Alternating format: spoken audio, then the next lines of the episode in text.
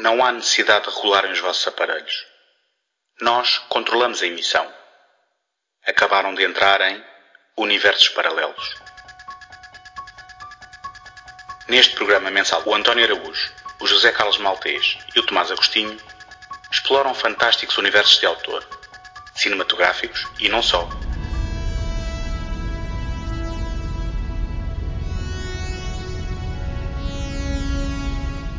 Mundos distantes em planetas desconhecidos até às áridas planícies do faroeste, não haverá pedra por virar numa busca contínua pela centelha de criatividade que alimenta a nossa imaginação.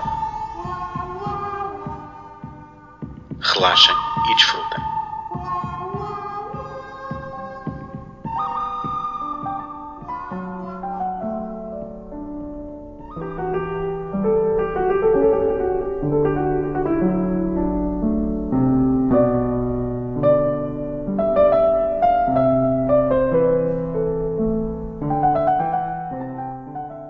O malfadado vírus virou as nossas vidas do avesso.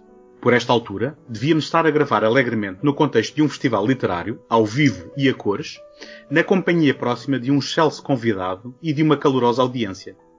Ao invés, estamos a gravar na segurança dos nossos lares, separados fisicamente, mas unidos pela maravilha da rede digital, agora ainda mais imprescindível à nossa vivência.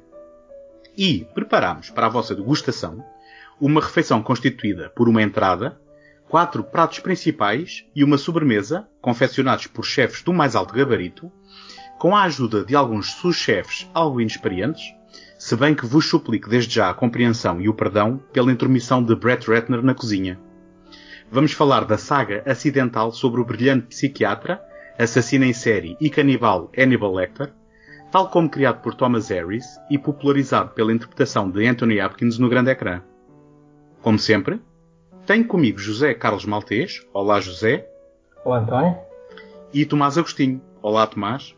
Olá, António. Olá, José. Olá, Tomás. E antes de avançarmos, gostava só de vos perguntar como é que têm passado e lidado com esta situação que nos obriga a gravar pela primeira vez à distância. Tomás?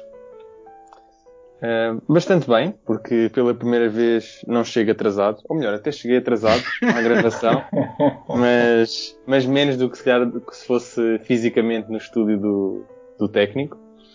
Uh, de resto, por vezes é mais fácil, outras vezes é mais difícil, porque o tédio de facto toma conta de nós uh, na maior parte dos dias. Dias esses que são só dias para mim. Para mim todos os dias são, sei lá, segundas, terças, é, é indiferente, já não Acabou-se a ideia de ter um sábado, um domingo, uma sexta, uma segunda para mim, por exemplo. Portanto, é isto veio, veio revelar o tédio da existência, não é? Uh, veio a gravá-lo. Revelar não. eu, já, eu já coabito com o tédio da existência há algum tempo, nomeadamente aos domingos.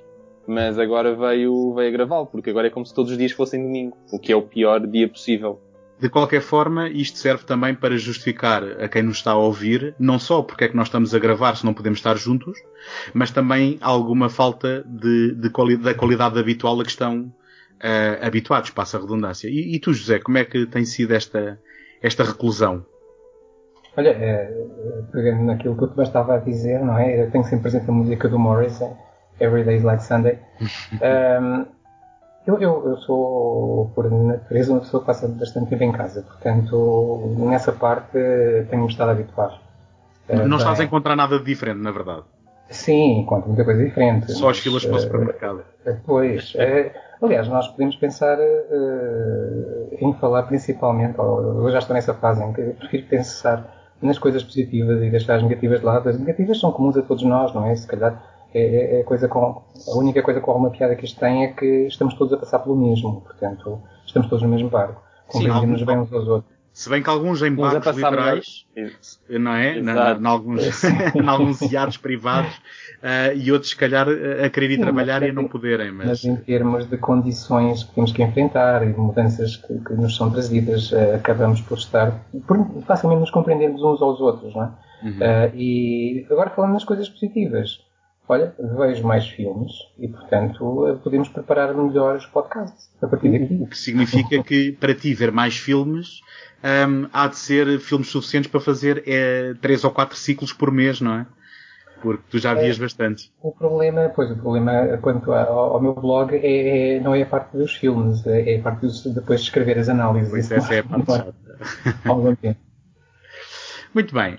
Então, voltando aqui ao nosso tema em mãos, um, como já vem sendo habitual, começo por perguntar a cada um de vós qual é a vossa relação com Hannibal Lecter, com Thomas Harris e, já agora, se concordam com aquela leitura que eu fiz de que esta será uma saga acidental, ao contrário de outras que, por vezes, até são planeadas à cabeça. Uh, Tomás? Eu acho que vou ser bastante, bastante rápido porque, bom, a minha relação com o Hannibal Lecter, felizmente é apenas ficcional. Um, e com o Thomas Harris uh, é completamente de forma indireta. Nunca li nenhum livro dele, nem na preparação para este, para este programa, infelizmente. E, portanto, a única coisa que eu conheço da obra dele é, portanto, através de, das suas adaptações no, no cinema. Se não o leste uh, para preparar este programa, algo me diz que nunca, nunca o irás ler, não é? Não, não provavelmente nunca o irei ler, sinceramente. Porque, não, não é a tua praia. Não, não é, não é a minha praia. Os assassinos em série, de forma geral, não são a minha praia, ao contrário do, do povo americano. De facto, tem uma, uma, uma panca, vá, pode-se dizer. Uma por este tipo de... Não, não, é mesmo uma panca. E, mas uh, eu queria usar uma palavra que não fosse esta, mas também não é predileção. Aquilo é, é um exagero, é um fanatismo, na verdade. E, portanto, eu não, não, não, não padeço de, ou melhor, não compartilho esse, esse, esse, fanatismo e, portanto, não terei grande interesse em ler, se bem que os filmes acho que já fazem um bom papel em adaptar as obras, segundo o que eu li. Portanto, li sobre a obra Thomas Harris. Não cheguei a ler a obra, mas espero que algum de vocês que tenha lido o livro me corrija imediatamente e diga que não, que o Thomas Harris é um autor que vale a pena ler e eu aí, eh, convencido pelas vossas palavras, pelos vossos argumentos, irei ler pelo menos um livro dele, se me convencerem a tal. Portanto, se, calhar, se calhar fica aqui o desafio também para nós próprios para este, para este programa, não é? Chegar ao fim e ter como conclusão se uh, realmente vale a pena o Tomás voltar aos Isso. livros, não é? Não, ou seja, porque eu na verdade estou aqui a representar se calhar a maior parte dos nossos ouvintes, não é? Que talvez conhecem o universo do, do Hannibal Lecter, já, talvez já tenham visto um, dois, três, ou até os filmes todos e a série, mas já nunca leram nenhum livro e se calhar vocês dois vão conseguir convencer-me a mim e, possivelmente, a vários ouvintes a ler uh, um ou mais livros do, deste autor. Deixa-me ter a, a, presunção de dizer que por isso é que nós somos uh, três pessoas tão diferentes e, tão, e com perspectivas tão diferentes que enriquecem este, este programa, não, não é? Claro, claro. Evidentemente. E, uns aos outros. Eu, eu estou mesmo entusiasmado para este, para este episódio porque pela primeira vez espero sair daqui com, com, com, com convencido de que estava errado. Então e tu, José? Valia a pena ler. Pronto, então eu agora passei a ter uma nova missão para este episódio, que é convencer os mais. um, eu, eu conheci o universo graças ao, ao Silêncio dos Inocentes, não é? Um filme que eu costumo dizer que é um dos poucos filmes, foi um dos poucos filmes que me, que me tirou o sono, literalmente. Eu acho que nessa noite, quando vi o filme, eu vi-o alugando no vídeo, no clube vídeo, e vi-o em casa, e acho que nessa noite não dormi bem, porque não sei, aquilo mexeu comigo. Uh, o tipo de tensão criado, aquilo mexeu comigo de uma forma que eu não sei explicar. Uh, e, e a partir daí fiquei interessado e depois vi outros filmes, vi o Hannibal no cinema, vi, os outros depois em casa também. Uh, mas, ao contrário do Tomás, sim, li o, o, Red Dragon e o primeiro, o primeiro livro do, do, do, do Thomas Harris sobre este este tema e que acho que era queria chegar António era um livro que não fazia anteceder uma série até porque o personagem que é revelado na série de cinema que é o Hannibal Lecter é secundaríssimo no, no, no primeiro livro. Uhum. uh, portanto acaba por ser um, um, um protagonista acidental. E, e acho que o livro tem, tem alguns méritos e, e eu gostei muito de ler.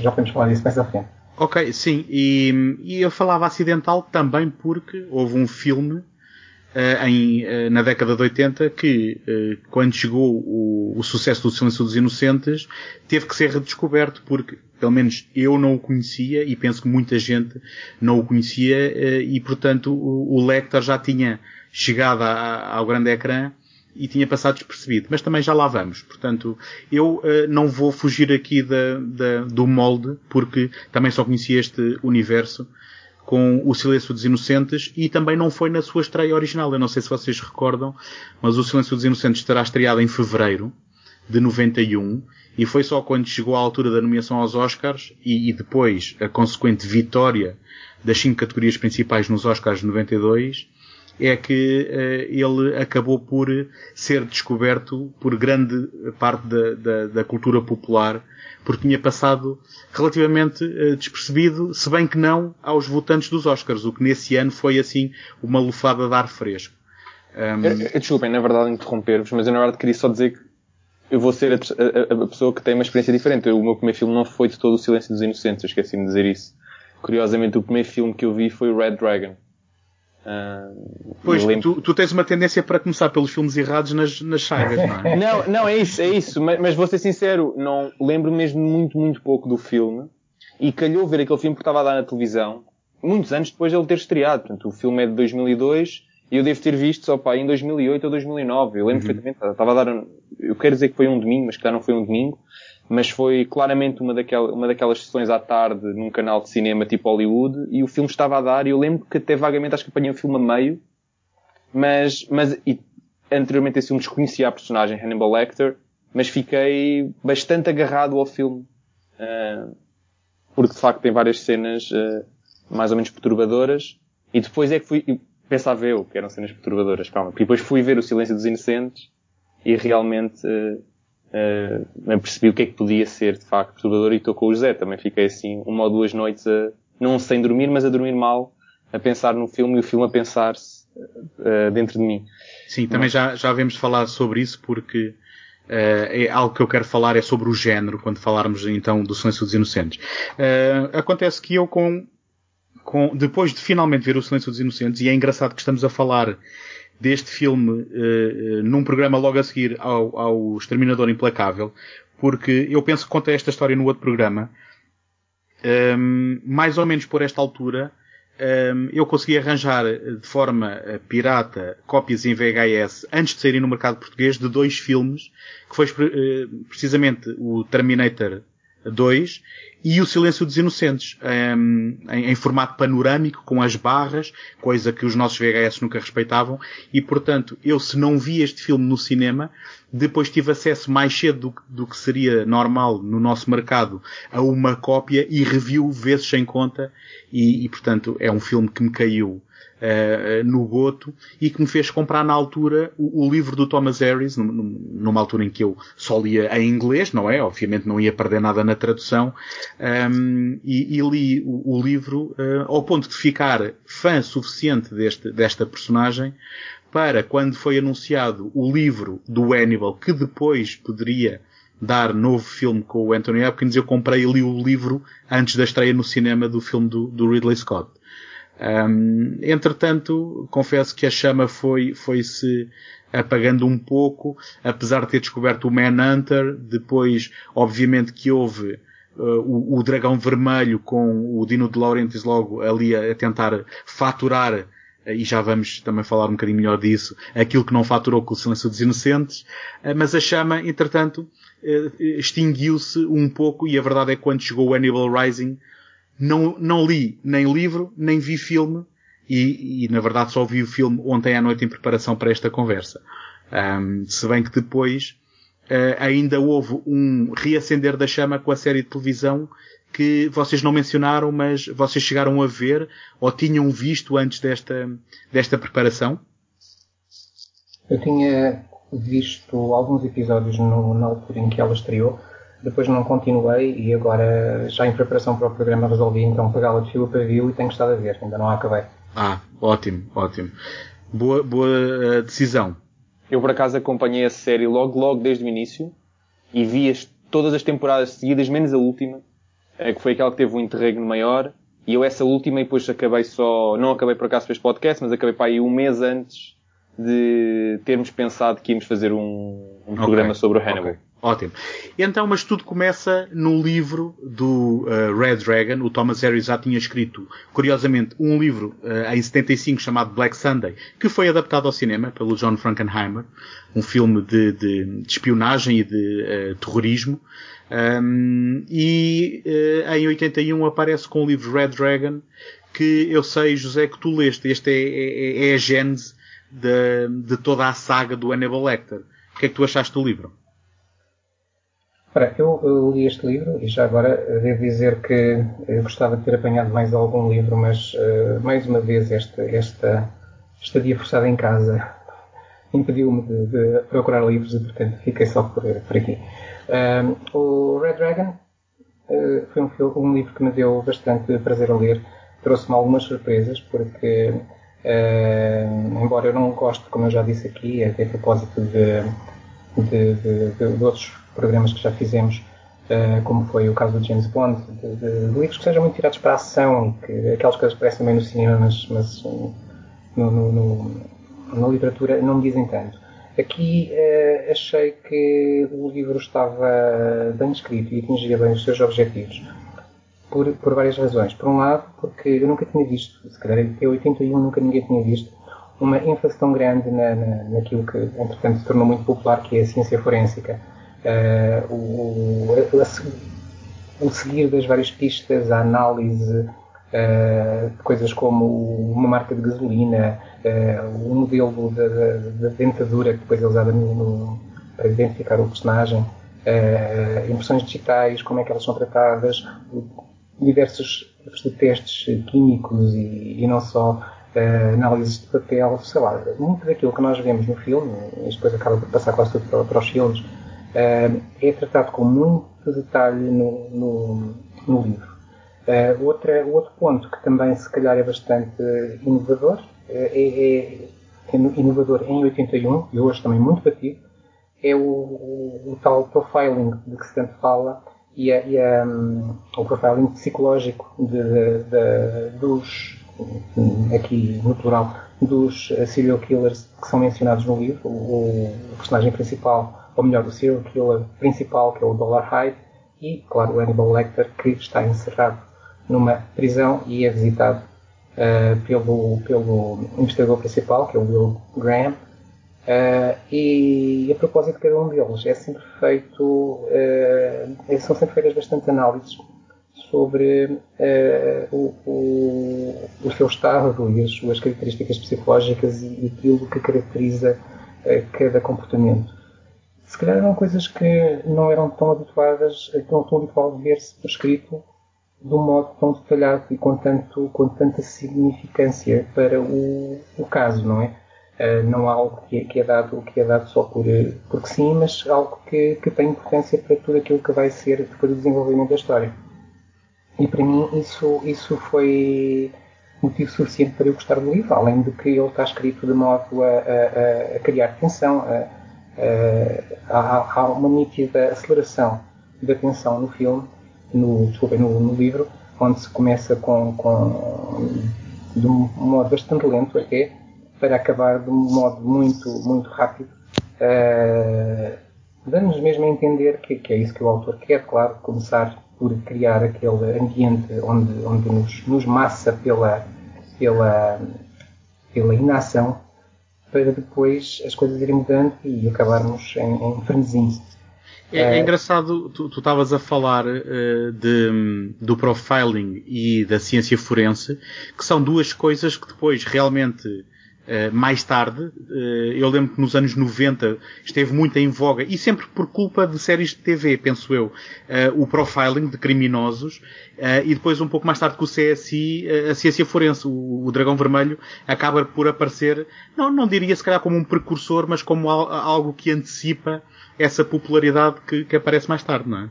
Pode não ser um precursor completo, mas é, uh, mas é uma base, é uma base muito importante, até porque, como eu estava a dizer, é, é tudo, tudo neste livro é muito detalhado. Uh, os nomes não aparecem só para ficar bem, eles são explicados, até porque o Thomas Harris uh, era jornalista que, que, que, seguia casos policiais e ele esteve mesmo no, no, no FBI a, a, tirar notas com, com, com a, própria, o próprio departamento, que é o, como é que eles chamam aquilo, o Behavioral ah, Unidade de Ciências Comportamentais. Exato, ele existe mesmo e, e ele, ele estagiou com eles para, para aprender com eles. Portanto, ele dá uma base muito real a isto e se calhar, eu penso que isto sim é um pontapé de saída para todas essas séries e filmes que vieram depois e, hoje, e continuam hoje. Uhum.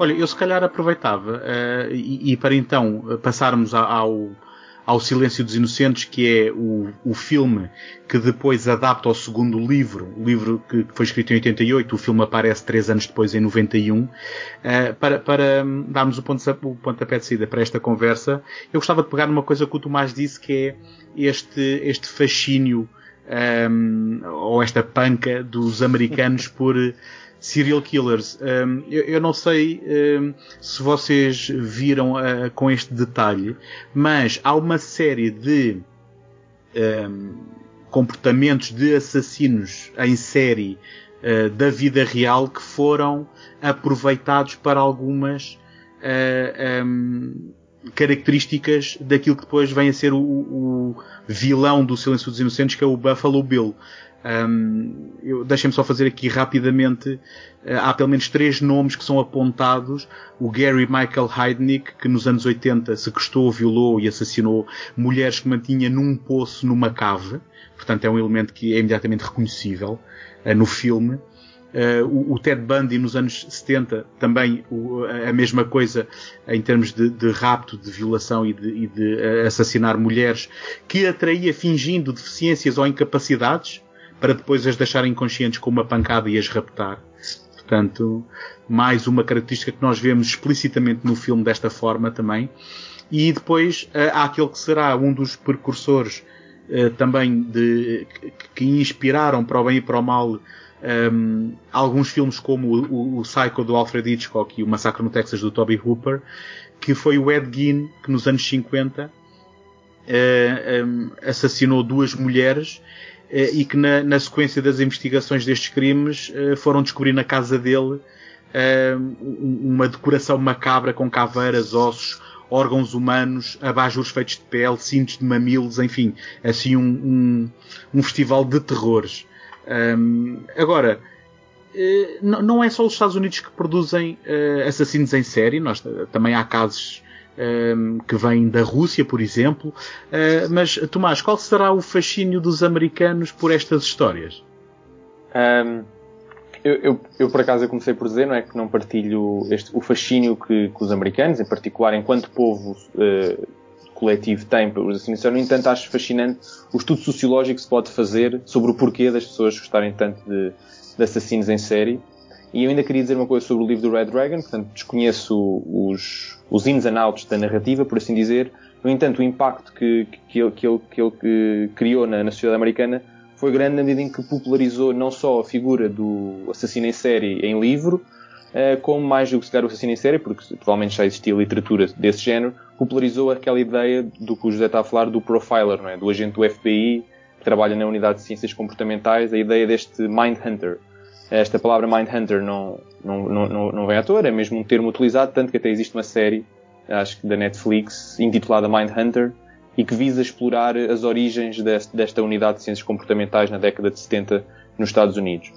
Em relação ao fascínio que os americanos podem, podem ter pelo, pelo, pelos assassinos em séries, eu acho que tem duas fases. A primeira fase no final do século XIX com o Jack the Ripper, que apesar de ser em Londres criou repercussões enormes nos Estados Unidos havia um fascínio enorme por esta pessoa que era capaz de cometer crimes tão hediondos e, portanto, esta ideia de horror e de nojo que, que as pessoas tinham acabava por eh, levar a que fosse falado em todos os círculos da, da sociedade. E foi bastante discutido no século XIX, no final do século XIX, depois mesmo início do século XX continuou a haver esses assassinos em série bastante, crimes bastante hediondos e escabrosos, mas que normalmente tinham uma figura uh, junto do, do, público bastante desfigurada. Portanto, não era aquela figura do assassino em série que vemos, por exemplo, no Silêncio dos Inocentes, de um assassino em série charmoso, inteligente, por vezes até académico, intelectual, que é também, por exemplo, o, o tipo do Ted Bundy, não é? Portanto, essa é uma das características pelo qual o Ted Bundy uh, teve um sucesso tão grande nos Estados Unidos, porque era capaz de confundir as pessoas, portanto, a aparência dele era uma coisa, mas depois os atos eram, eram outra completamente diferente. E, portanto, é como se houvesse duas fases no fascínio pelo assassino em série. A primeira fase é um fascínio apenas por existirem pessoas que são capazes de crimes tão hediondos, como por exemplo o Jack the Ripper, ignorando por completo a sua face. Na verdade, ainda hoje existem programas sobre quem terá sido o Jack the Ripper e, e outros. E depois há, existe uma segunda fase que surge na, com a criação desta unidade de ciências comportamentais no, na década de 70, no final da década de 60, década de 70, e que curiosamente ressuscitou o interesse das pessoas nos assassinos em séries por culpa do próprio FBI, que na década de 70 ficou, já não, acho que no início da década de 70 ficou famoso por ter feito várias declarações dizendo que a qualquer momento existiam dezenas de assassinos em série no ativo na América. O que levou a uma onda de pânico gigante, um, porque começaram a desconfiar de qualquer pessoa, porque qualquer vizinho podia ser um assassino em série, porque o que o FBI disse foi que a maior parte dos assassinos em série eram seres altamente eficientes em sociedade, portanto não eram a figura do, do recluso que vive, que vive numa cave, vive numa caverna e de vez em quando sai e vai, e vai matar pessoas, portanto a ideia de um monstro de aparência, que era mais ou menos a ideia que se tinha, por exemplo, dos assassinos em série do início do século XX e do final do século XIX, mas sim a ideia de que o assassino em série podia ser perfeitamente o nosso vizinho, que até é muito simpático, charmoso, educado, inteligente, mas que depois uh, era capaz de atos uh, tão cruéis como aqueles a que nós, como os que o António descreveu, são os assassinos em série provavelmente mais, mais celebrados de, do século XX, da segunda metade do século XX. E, portanto, criou esta ideia de que havia um choque enorme entre o que eu acabei de dizer há pouco, entre a aparência e os atos. E as pessoas estavam fascinadas por isto. Como é que poderia haver uma, uma, uma, uma desconexão tão grande entre aquilo que uma pessoa é no público e aquilo que a pessoa é no privado? E isso, obviamente, associado a, a, a casos muito, muito mediáticos, não é? E, e, os próprios mídia nos Estados Unidos davam um grande destaque a isto. Portanto, a falar de Ted Bundy, Charles Manson, uh, o Jeffrey Dahmer, uh, John Wayne Gacy e por aí fora. Uh, nomeadamente no final da década de 70, década de 80. E, portanto, levou a que se criasse um tal fascínio. E depois, obviamente, o, o cinema aproveitou-se disso, não é? Portanto, começou a, celebrar essa ideia de que um assassino em série não é um, apenas um monstro. Ou melhor, raramente tem a face pública de um monstro. Uhum. Mas é engraçado que, apesar deste fascínio da, da, cultura americana e apesar de a própria obra ter trazido um, para um, o, o, grande, o grande pódio dos, dos vilões da cultura popular uh, uma personagem como o Hannibal Lecter, o Silêncio dos Inocentes tem como protagonista uma mulher, uh, não se foca nos, no, no, no, fenómeno por si uh, e acaba por contar um, um conto que é de certa forma feminista. Concordas com isto, José? Olha, não sei, hoje em dia usa-se a palavra feminista em tantos sentidos diferentes que, que, que não sei bem como responder a isso. Mas já agora eu voltava só um pouco atrás para completar um, um, algo que o Tomás disse. Eu não sou muito versado em, em serial killers, é, é, um tema que, que é demasiado macabro, macabro para eu. Uh, Olha, por acaso não utilizei, não utilizei essa palavra, mas macabro, sim, está certíssimo. Para, para, eu querer pensar muito nele, mas uh, acho que há aqui também outra coisa que é o próprio cinema uh, viver muito do, do tema. E com isso, Uh, isto responde à pergunta do António porque é que os Estados Unidos gostam tanto de serial killers, uh, gostam entre aspas. Uh, porque, para mim, o facto do cinema procurar emoções fortes e, e depois, pegando até naquela frase do Hitchcock que dizia um filme é tão bom como bom for o vilão. E, e aqui, virando, usando aqui um bocadinho um corolário dela, eu diria que um bom vilão faz sempre um bom filme. E como nos Estados Unidos se procura tudo e mais alguma coisa para fazer filmes. Se um bom vilão é uma hipótese de fazer um bom filme, procuram-se vilões. E então os serial killers são, são uma boa matéria e talvez daí uh, haver um feedback no, no, no, interesse das pessoas. Agora, quanto a. passando, passando ao, ao Silêncio dos Inocentes, uh, filme que tem, livro e filme que tem dois, dois uh, serial killers, aquele que está a ser procurado, o, o o Buffalo Bill, como é conhecido, e aquele que está encarcerado, o Hannibal Lecter, que vai ajudar a, a encontrar o, o, ativo, o, o killer ativo, uh, de facto, a personagem principal é uma mulher.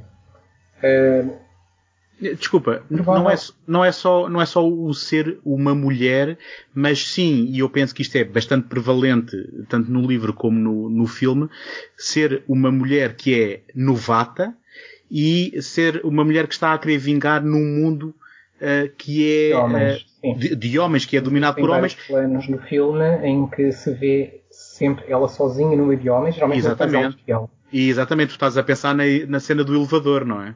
Sim. Uh, que é, que é uma boa utilização, uma boa representação gráfica. Um, mas, mas desculpa, eu interrompi, quis só complementar o que estavas a dizer, mas interrompi.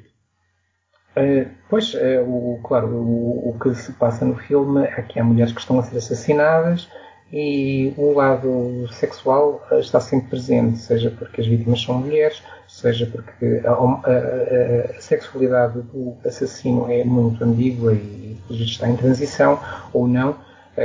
há todas aquelas, aquelas discussões sobre se ele é transexual ou não é transexual e pensa que é. Uh, portanto, existem muitos, muitos, terrenos ambíguos aí e o facto de termos uma mulher a capturar este monstro talvez tenha sido também uma decisão do autor para que para, para dar mais ênfase a todas estas questões. Uh, se isto faz do filme um filme feminista ou não é, é algo que me passa um pouco ao lado, sinceramente. Sim, mas é engraçado tu teres falado em sexualidade quando eu se calhar avançaria mais com as questões de género porque, e se calhar aproveito para falar de, de, das polémicas que houve, não é? Que este filme, como muitos outros, volta e meia, foi muito atacado uh, na altura. Uh, agora, não sei se por quem o tinha visto ou ainda nem sequer o tinha conseguido ver, mas pelo perigo da representação de personagens homossexuais ou transexuais como uh, psicopatas. Um, é engraçado que eh, no making of que eu, que eu tenho aqui num, numa edição em DVD do filme, o uh, Ted Levine, que é o ator que interpretou, uh, eu agora não me lembro do nome da personagem, mas conhecido por Buffalo Bill, o assassino do filme, ele diz que não o interpretou nem de uma forma nem de outra.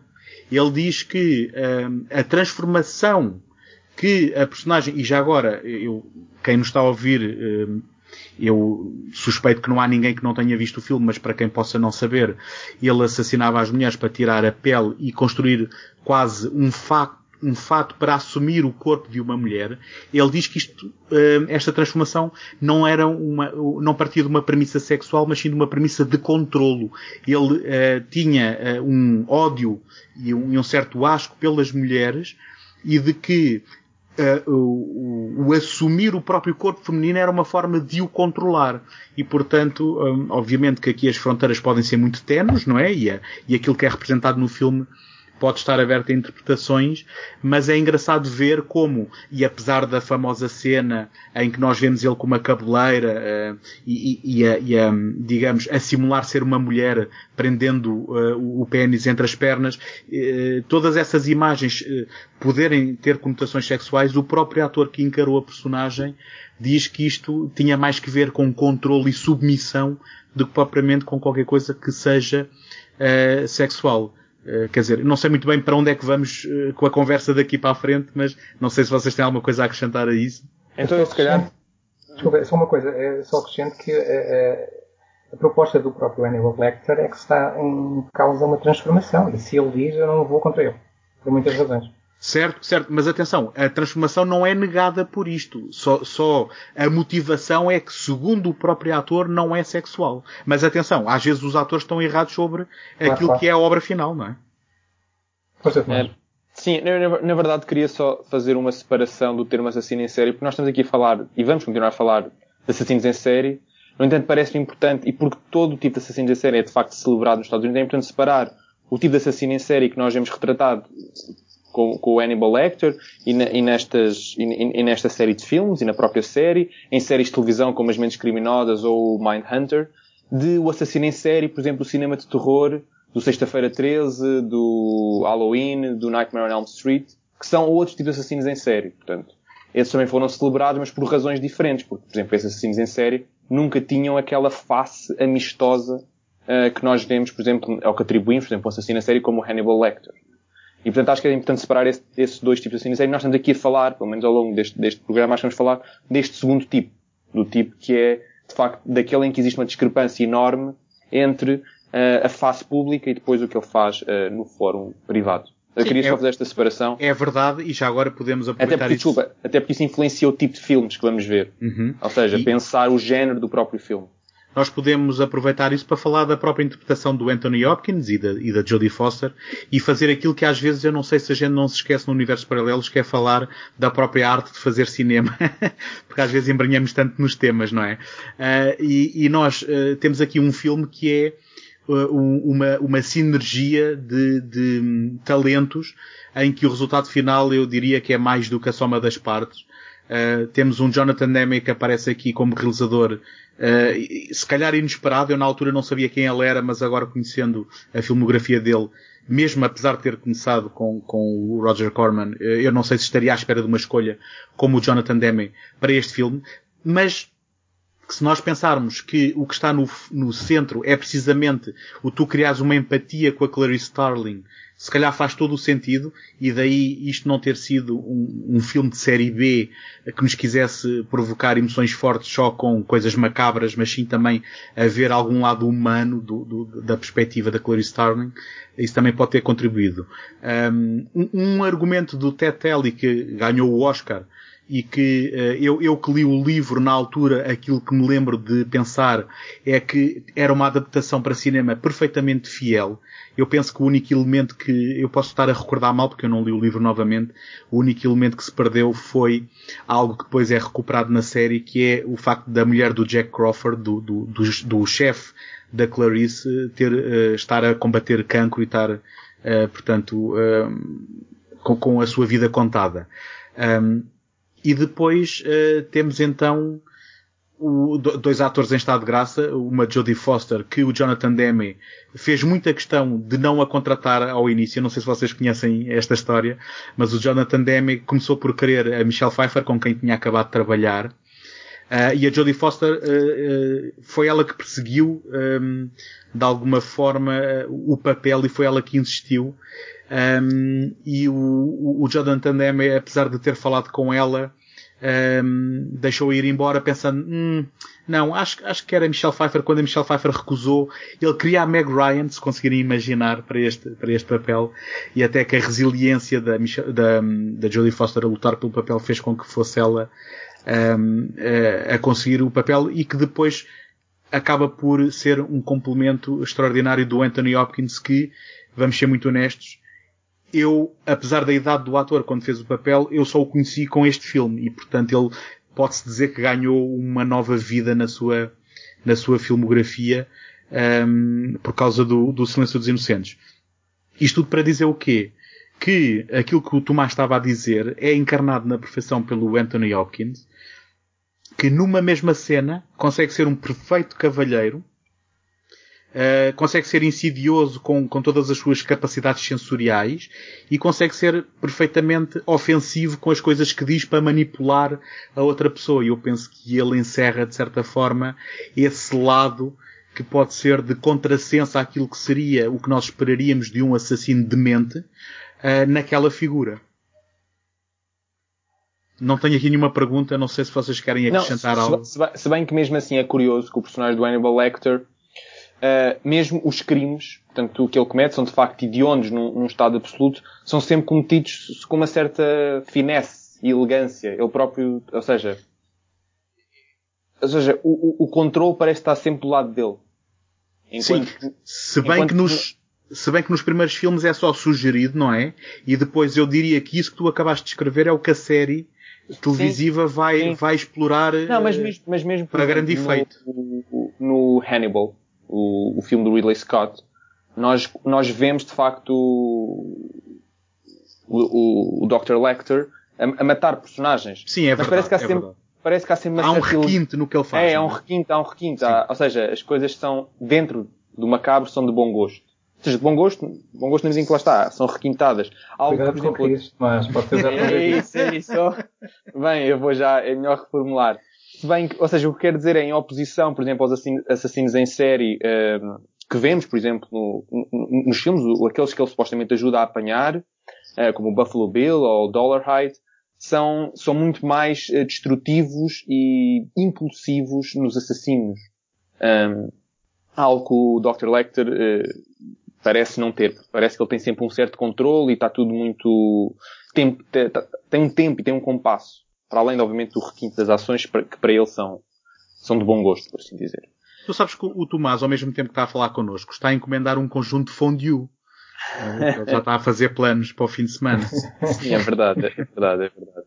Uh, também, gostava, também gostava de dizer, enquanto curiosidade de referência histórica, que o chefe da Clarice, o Jack Crawford, um, é na verdade uma personagem que foi inspirada pelo John Douglas e o Robert Ressler, que são as duas pessoas que fundaram a unidade de ciências comportamentais do FBI e que acabam por ser personagens de destaque na tal série da Netflix Mindhunter.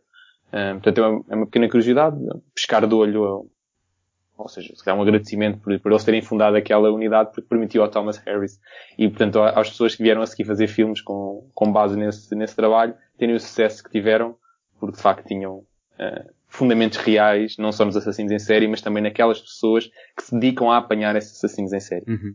Eu também gostava só de lançar aqui uma pequena provocação, uh, que é o seguinte. É engraçado o sucesso que o Thomas Harris conseguiu, obviamente, com este livro, por via da sua adaptação ao cinema, mas quando, se formos uh, uh, a analisar bem, o Silêncio dos Inocentes ser, de certa forma, um decalque da própria estrutura do Dragão Vermelho. Não sei, tu não leste o Silêncio dos Inocentes, José, mas leste o Dragão Vermelho. Concordas com esta comparação, sendo que no protagonista há uma inversão de género?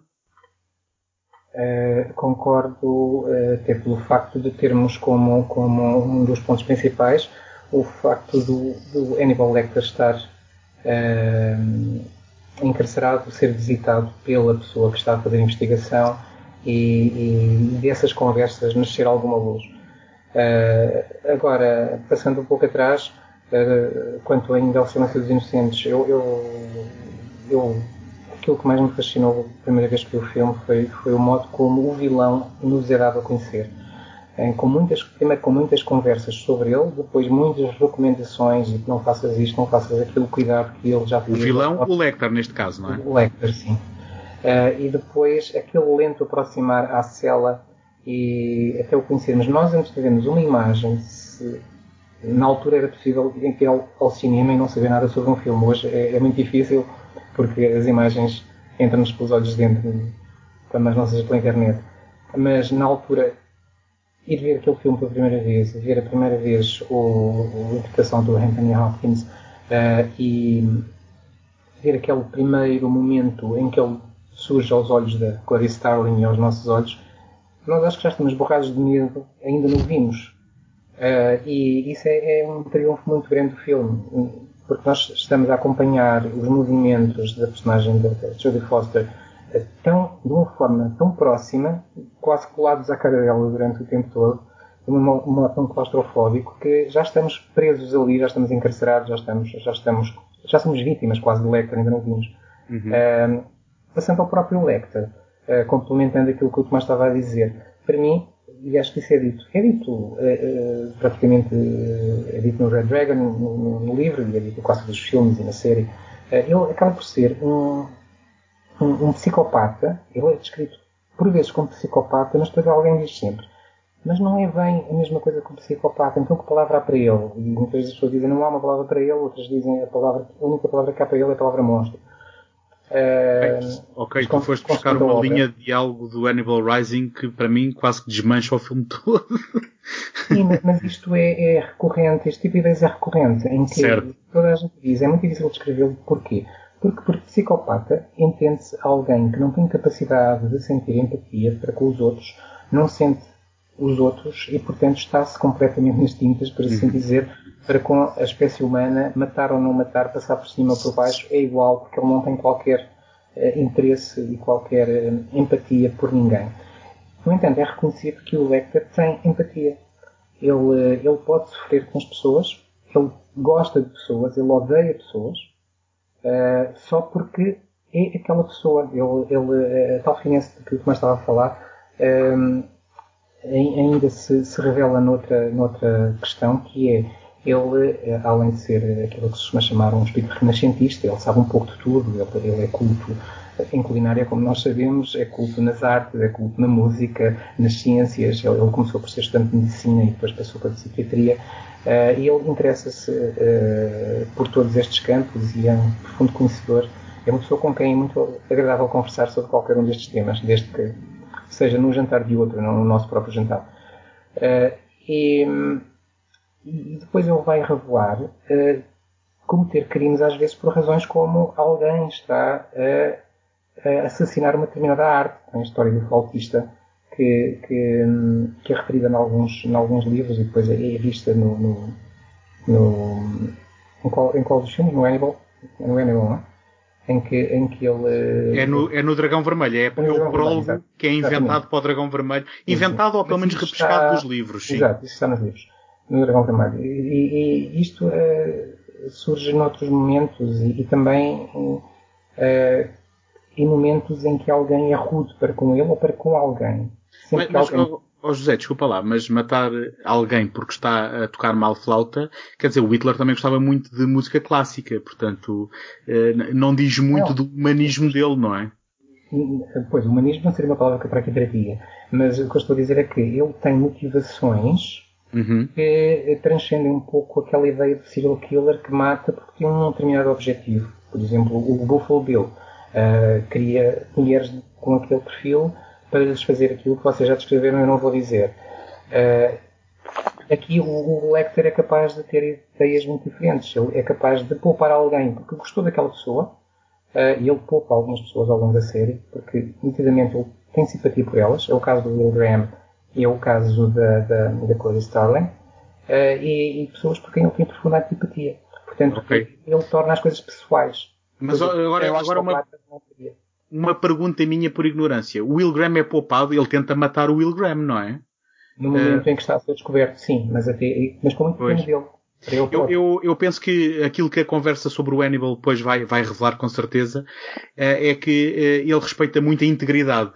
Portanto, ele tem um certo padrão daquilo que é a, a, integridade de uma pessoa. agora, só que ainda antes de fugir para o Hannibal do, do Ridley Scott, eu só gostava... Eu, eu, eu, na verdade ainda dizia, e no, no, seguimento do que o José disse, que à semelhança de, da maneira dele de matar as pessoas, que é também requintada, os próprios motivos dele parecem também serem requintados. Ou seja, por exemplo, não, não, se, não mata uma pessoa só porque é, é, representa um certo tipo, como por exemplo o Buffalo Bill com as mulheres. Uh, é, imaginemos, aquele flautista não estava a tocar bem, falhou aquela nota, e é um motivo, é um motivo quase artístico de, bem, aquela pessoa não pode continuar neste mundo, Bom, a cometer um crime de onde para a arte. E, e para usar a palavra... Não são requintados, não é? E para continuar a usar a palavra com requintes de malvadez servindo ao resto da companhia, não é? Sim, é Agora... quase que é quase. Uh, uh... Malvadez não, porque segundo toda a gente diz, a comida dele era muito boa. Estava muito boa, não é? na, na, na, verdade, do ponto de vista dele, provavelmente ele até acha que está a fazer um serviço público. Uh, ou ter sei, eliminado sei. aquele, no caso o flautista, eliminado para eles poderem arranjar um melhor. A mesma coisa com o, com o no filme do, do, do Ridley Scott, com, com a posição dele, não é? Portanto, enquanto bibliotecário daquela, da biblioteca lá de, de Florença, hum, ele também acha que está a fazer um melhor trabalho do que o seu predecessor. Ou com Sim, o companheiro de cela. valeu a pena livrar-se dele, não é? Ou com o companheiro de cela que insulta a Clarice. Ou isso, ex exatamente, exatamente. O Miggs. Um, que tem um grande sentido de olfato. Um, Ora bem, então antes de, de, avançarmos para o Hannibal, eu só gostava também de lançar aqui um tema que é o seguinte. Um, eu acho que o, os cinco Oscars do Silêncio dos Inocentes veio revelar uma grande tendência para um, o mainstream um, demonstrar alguma vergonha uh, quando quer consagrar uh, género de terror porque eu penso que vocês os dois acabaram de dizer que o Silêncio dos Inocentes vos tirou o sono à noite. Penso que um, aquilo que mostra em, em, certas circunstâncias é bastante macabro e aquilo que sugere e o próprio conceito de assassinos em série é uma coisa uh, bastante macabra. Estou a repescar palavras que já foram aqui ditas. Um, e, e, portanto, um, quando chega à altura de um filme como O Silêncio dos Inocentes ganhar 5 Oscars, uh, nós não conseguimos dizer enquanto cultura uh, que um filme de terror ganha o Oscar, mas sim um, um thriller psicológico. Vocês já repararam nesta tendência? Têm alguma coisa a comentar não, em relação sim, a esta tendência? não, até porque eu tenho alguma dificuldade em categorizar o Silêncio Inocentes como um filme de terror. Portanto, Porquê? Não, não te aterrorizou? Não, certo, mas ou seja, aí leva-nos à questão do que é, que é um filme de terror. Um filme de terror é aquele que uh, provoca medo no espectador, ou é aquele que segue uma certa estrutura e, uma, e por vezes até uma certa estética? Portanto, levanta essa questão, não é? Porque eu posso me sentir com medo e aterrorizado de certos filmes que podem não ter nada a ver com a estrutura clássica ou com, ou com eu... uma formalização estética clássica do que é o, o cinema de terror. Eu penso Portanto, que tu estás a ser vítima deste próprio preconceito que eu estou aqui a lançar. Não, não, é, é isso. É quando, talvez. quando um filme não cumpre certas banalidades daquilo que é o género, uh, e quando eu digo banalidades, na, na, realidade a palavra que eu quero dizer é quando não cumpre os tropos do género. As convenções, as convenções. As convenções, certo. nós acabamos por ter dificuldade em dizer que, pois, que é de um determinado género. E um género pode ser Talvez. abrangente o suficiente para ser algo diferente, para ser algo de melhor qualidade. E, e, e eh, aliás, recentemente. Não, mas, não, mas ou seja, mas desculpa, eu, eu não, não, estou a hierarquizar, não estou a hierarquizar os géneros. Eu não estou a dizer que uh, se não, mas, é um, atenção, um terror muito, eu... muito bom, ascende. É como dizer que se o livro é muito, muito bom de ficção científica, já não é um livro de ficção científica, já é literatura, por exemplo. Atenção, uh, mas é esse, é o paralelismo que, que eu, é esse o paralelismo que eu estou a estabelecer, que há quem o faça. E tanto é que recentemente, recentemente uh, surgiu um conceito que eu uh, rejeito um, em alguns círculos um, nos Estados Unidos de elevated horror, como se o, o, terror, quando é um bocadinho mais cerebral, é o caso, por exemplo, isto foi algo, uma designação usada para um, o Hereditary do, do Ari Aster. E eu pergunto, mas elevated porquê? Mas o horror não pode ser elevated e noutros casos sim, não, sim, ser, sim, ser um bocadinho mais prosaico? Eh, por, porquê estarmos a fazer esta distinção? Porque eu acho que quando há uma certa inteligência, quando há um certo reconhecimento, quando há uma certa qualidade, às vezes até a própria comunidade do terror cai no erro de o separar. E eu não sei porque é que há essa necessidade. Não, sim, mas eu nem, eu nem estava a partir desse pressuposto, claro que existe e, e tenho a certeza absoluta que terá sido cometido neste caso particular, até porque uh, foi apenas o terceiro filme na altura a, a, a arrecadar as, os, os cinco Oscars para as cinco maiores categorias, não é? Portanto, de melhor argumento adaptado, melhor realizador, melhor ator principal, melhor atriz principal e melhor filme, não é? Portanto, apenas tinha acontecido duas vezes uh, anteriormente, em 34 com o It Happened One Night do Capra e em 75 com o Voando sobre o Ninho de Cucos. E portanto, também logo aí eh, era, era, o, era outro tipo de recorde e portanto, obviamente compreendo que houvesse um certo receio por parte daqueles que estavam a atribuir os prémios e portanto, e, portanto daqueles que dominam a, a, cena em Hollywood e o panorama de apelidar este filme um filme de terror, sendo ou não sendo um filme de terror, até porque na mente das pessoas os filmes de terror ainda estavam muito cimentado na ideia dos, dos filmes do Halloween, de, do Sexta-feira 13, e que são, obviamente, outro tipo de filmes. Podem ser ambos de terror, eu estava apenas a questionar se este é sequer um filme de terror, quer tenha sido apelidado pelo público como um thriller psicológico, eh, corretamente ou não corretamente. Portanto, estava mesmo já eh, a, questionar o próprio conceito de filme de terror. Mas eu gostava de ouvir o que o José tem para dizer eu, sobre isto. Eu, eu concordo com o que o António está a dizer, que, que é realmente há, há, um certo preconceito em separar às vezes nomenclaturas. Uma vez ouvi alguém dizer, alguém no cinema dizer que, fazer a seguinte pergunta, para quê, porquê que existem géneros? Ou porquê que os filmes são classificados em géneros? Muito simples, para poderem ser vendidos. Porque quando se faz o pitch, não se vai contar a história toda do filme, vai-se dizer logo, eu tenho aqui uma ideia que é um filme de terror, e pronto, a partir daí já se tem um público-alvo.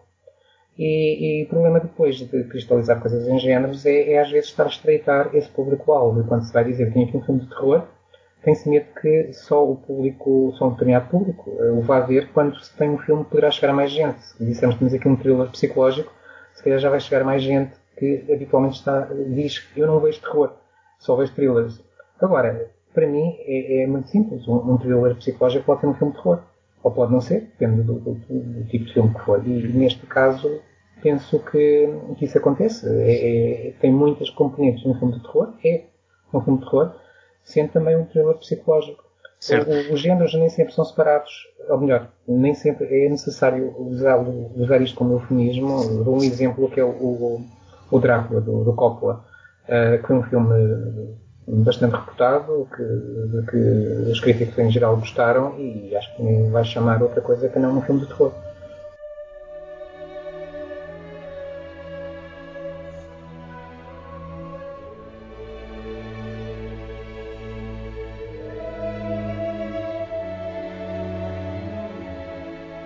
Penso que isto até é uma boa ponte para o Hannibal do Ridley Scott, porque é um filme que foi um bocadinho mais longe em se calhar alguns um, algumas das características do género de terror e a verdade é que uh, a posteriori, porque o filme não teve os resultados do anterior, uh, já muita gente se veio retratar em termos de minimizar um pouco o Hannibal perante os outros, mesmo, mesmo logo no ano seguinte, quando fizeram o Dragão Vermelho, ah, estamos a voltar às origens e a tentar recapturar, digamos assim, a magia do primeiro. E, e, e é engraçado que assim que o Hannibal não teve o mesmo sucesso, que ele teve um grande sucesso financeiro, mas em termos de, de percepção do público e da crítica não foi o mesmo sucesso do Censo dos Inocentes, foi logo um bocado por uh, ser um bocado mais negro, por ser um bocado. Uh, aliás, a Jodie Foster e o, e o, Jonathan Demme não voltaram para o Hannibal por causa disso. Um, mas eu pergunto: algum de vocês leu o livro do Hannibal? Não, eu não li. Okay. Eu, eu, também não. não eu, eu não, não tinha lido nada dele. Certo, eu não o li recentemente, li-o na altura que ele saiu. Um, e na verdade o que me parece do livro é que temos aqui um autor, o Thomas Harris, um, digamos, a vergar sobre o peso da expectativa de corresponder uh, com um livro que obviamente está a tentar capitalizar numa figura que entretanto ficou uh, imensamente popular. Uh, isto é um livro demasiado ambicioso um, que na verdade, naquilo que depois vai ser a sua adaptação ao cinema, eh, eu elogio o, próprio trabalho de adaptação porque uh, ele tem muitas ideias, tem muitos conceitos, está sobrecarregado de, de, de, ideias e conceitos que e bem, na minha opinião, o filme de, do Ridley Scott, uh, o, portanto, o Steven's Alien, um, ehm, que, que, é o argumentista que é uh, referenciado sempre nos making-offs, bem que o David Mamet também fez algum trabalho no argumento, eu não sei exatamente que trabalho é que ele fez, mas as suas opções, um, ehm, na minha opinião, acabam por fazer com que o filme seja melhor por isso. Uh, curiosamente, mais, mais à frente, alguns desses elementos descartados vão ser aproveitados na série TV, mas já lá chegamos. Um, ehm, Agora, eu estou curioso para saber qual é a vossa opinião do filme, e ainda para mais não tendo o contexto de ter lido o livro uh, e, e, de uh, não terem a possibilidade de fazer uma comparação e de apreciar a adaptação que isto acabou por ser. Uh, Tomás, queres começar por me dizer o que é que tu achas do Hannibal? Não, sim, acho que sim. Uh, por exemplo, pegando só naquilo que estávamos a discutir há bocadinho entre o, a relação entre o, o filme de terror e o filme thriller psicológico, é, do Silêncio dos Inocentes e que concordo com o que o José disse. Tem, o Silêncio dos Inocentes tem, tem, tem um bocadinho dos dois, ou seja, até pedimos, pronto, é um thriller psicológico de terror ou é um terror que tem thriller psicológico. Eu acho que este filme aqui do Ridley Scott já está bastante enraizado na tradição uh, do thriller psicológico e deixa cair muito mais uh, qualquer intenção narrativa de um filme de terror. Portanto, parece muito mais com um filme da, da ação este, este, este... É engraçado, estava à espera que dissesse exatamente o contrário, mas. Eh, não, por, por acaso. Adiante. Pronto, não, eu, eu, eu achei que este Ridley Scott já era muito mais um filme de ação, portanto, assumindo o thriller psicológico como um filme mais de ação, na medida em que ele está muito, está, sempre, está muito mais preocupado com, com a narrativa e com a ação e menos, se calhar, com o desenvolvimento psicológico ou com o tratamento psicológico. Algo, por exemplo, Red Dragon, que, que veio no ano a seguir, me parece que já está mais preocupado em explicar uh, uh, os motivos, a, a, psicologia dos personagens, o porquê deles fazerem isto e não fazerem aquilo outro, as próprias origin stories. Por exemplo, o Red Dragon explora muito mais uh, os anos que antecedem a vida do Hannibal Lecter que, por exemplo, o Manhunter. Um, e, e, ambos têm o mesmo livro com base, não é? o Red Dragon. Mas eu achei que este filme do Ridley Scott, se calhar até porque o Ridley Scott tinha acabado de fazer, se não estou em erro, o Gladiador. Sim. Uh, vinha, se calhar vinha com essa intenção de fazer uma coisa mais, com um compasso de espera mais acelerado e que até porque ele estava a capitalizar personagens que nós já conhecíamos, portanto já conhecíamos a personagem da Clarice Starling, já conhecíamos a personagem do Hannibal Lecter, apesar de ter havido obviamente uma troca de atrizes, mas isso não, não importa do ponto de vista narrativo, nós como nós já conhecíamos os personagens, eu acho que o Ridley Scott preocupou-se muito mais em contar uma história um, de mais típica da ação, portanto em que o Hannibal Lecter até acaba por desempenhar é, é, é, o, é o antagonista, mas é um antagonista que não, não está polarizado, não é? Portanto, que ele a certa altura até é vitimizado hum, e, portanto, quase que o público pode sentir ali uma certa... pode ficar adepto da sua, da sua posição. Portanto, eu acho que é um filme que explora muito mais estas dinâmicas de ação entre personagens do que propriamente, sei lá, desenvolvimento interno de uma personagem, porque as personagens pareciam que já estavam estabelecidas. E... Eu, eu não sei se concordo com nada do que disseste, mas uh, vamos ouvir o José antes de, de eu responder. Olha, António, disseste que este foi o filme, que este filme teve muito sucesso financeiro. Na expectativa minha... do, do, do, filme anterior, sim. sim. Da minha parte, eu confirmo isso, até porque de todos foi o único que eu vi no cinema. Portanto, foi o filme a, que eu deu, a quem eu deu mais dinheiro. Um, agora, eu na altura fiquei um pouco, um pouco desiludido e, e essa impressão mantém-se porque achei um aligeirar de tudo. não havia, claro, o Silêncio Inocente está cheio de, de, de gore, está cheio de, de nojo mesmo, que aqui não, não existe e existe algum sangue, existem crimes, claro, mas... Mas, mas, mas vocês mais, viram o filme até ao fim, não viram? Estás a falar daquela cena. Já do jantar. A cena do jantar. Já, a, a, cena, a cena que me ia fazendo desmaiar pela segunda vez numa sala de cinema. Ah, Mas isso também, sou eu que sou fraco de estômago. Hein? Por acaso, foi uma cena que me fez rir e acho que fez, fez o cinema todo onde eu estava a rir à gargalhada. Portanto, pois, eu não vi no não, cinema, mas quando eu vi em casa também, também captei mais esse, esse, essa tendência cómica. E, e, e acho que há um aligeirar de tudo, não, não, nunca há o procurar de criar de atenção que existe no, no Silêncio dos Inocentes. É um filme mais banal, diria eu, uh, onde o que temos é alguém que é perseguido, que mata, que foge, que reaparece. Depois há, há uma certa indefinição do, do papel do, do Hannibal Lecter na história, como disse o Tomás. Ele tão depressa, o vilão, durante metade do filme, é o vilão que todos querem procurar e de repente já é vítima e os vilões são outros e depois ele já é quem ajuda a capturar os vilões e depois eh, é novamente perseguido e depois foge novamente. E, e essa indefinição para mim não, não, não traz nada de muito positivo.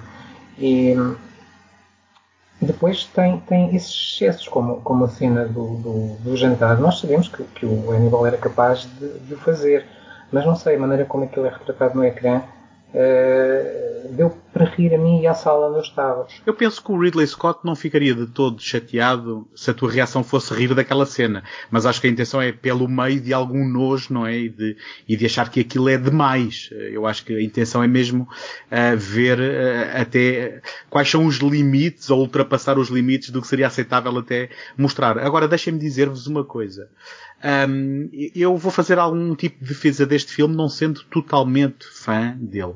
Eu penso que as suas um, os seus lados menos positivos ou mais fracos são herdados do próprio livro do Thomas Harris e o problema é precisamente aquilo que eu estava a dizer. Acho que o Thomas Harris foi demasiado ambicioso neste texto e acabou por, por, por, por entregar um livro que eh, eu não sei se até vocês conhecem o final do livro que foi alterado no filme, acaba por, eh, de certa forma, minar tudo aquilo que vem antes eh, daquilo que ele escreveu. Mas, mas eu já conto o final para quem não saiba. Agora, como eu vos disse. Olá, António, o livro esse que foi, segundo li, foi escrito já muito a pedido de, dos que... de Laurentiis que queriam que houvesse mais, mais sequelas, não foi? Penso que é verdade ainda mais do Hannibal Rising, que, eh, em que porque, porque convém dizer, o Dino De Laurentiis tinha produzido o, o, o Manhunter do Michael Mann em 86 e dado o, o fracasso de, de, bilheteira do filme, ele cedeu os direitos da personagem do Hannibal Lecter para o Silêncio dos Inocentes que não foi produzido por ele. Quando isto foi um sucesso monstruoso, obviamente ele queria uma sequela e ele, obviamente que e ainda por cima acho que conhece pessoalmente o Thomas Harris e houve aqui alguma pressão para que ele escrevesse mais. Mas quando chegas ao Hannibal Rising, depois de ele ter um, feito o Hannibal aqui em 2001 e o, o Dragão Vermelho em 2002 ficando sem textos novos, aí é que houve uma pressão que envolveu mesmo ele ameaçar de que faria uma prequela mesmo que o Thomas Harris não a escrevesse. Portanto, uh, penso que sim, a resposta será sim. Um, agora, o, o, que é que acontece? Um, o filme acaba por ganhar muito quando é comparado com o livro do ponto de vista do, da excelente adaptação que ele é. Do exercício de adaptação de conseguir escolher uh, e separar o trigo do joio, o filme acaba por uh, ser um triunfo em, em, relação ao livro. Agora, eu concordo também que a história é muito partida.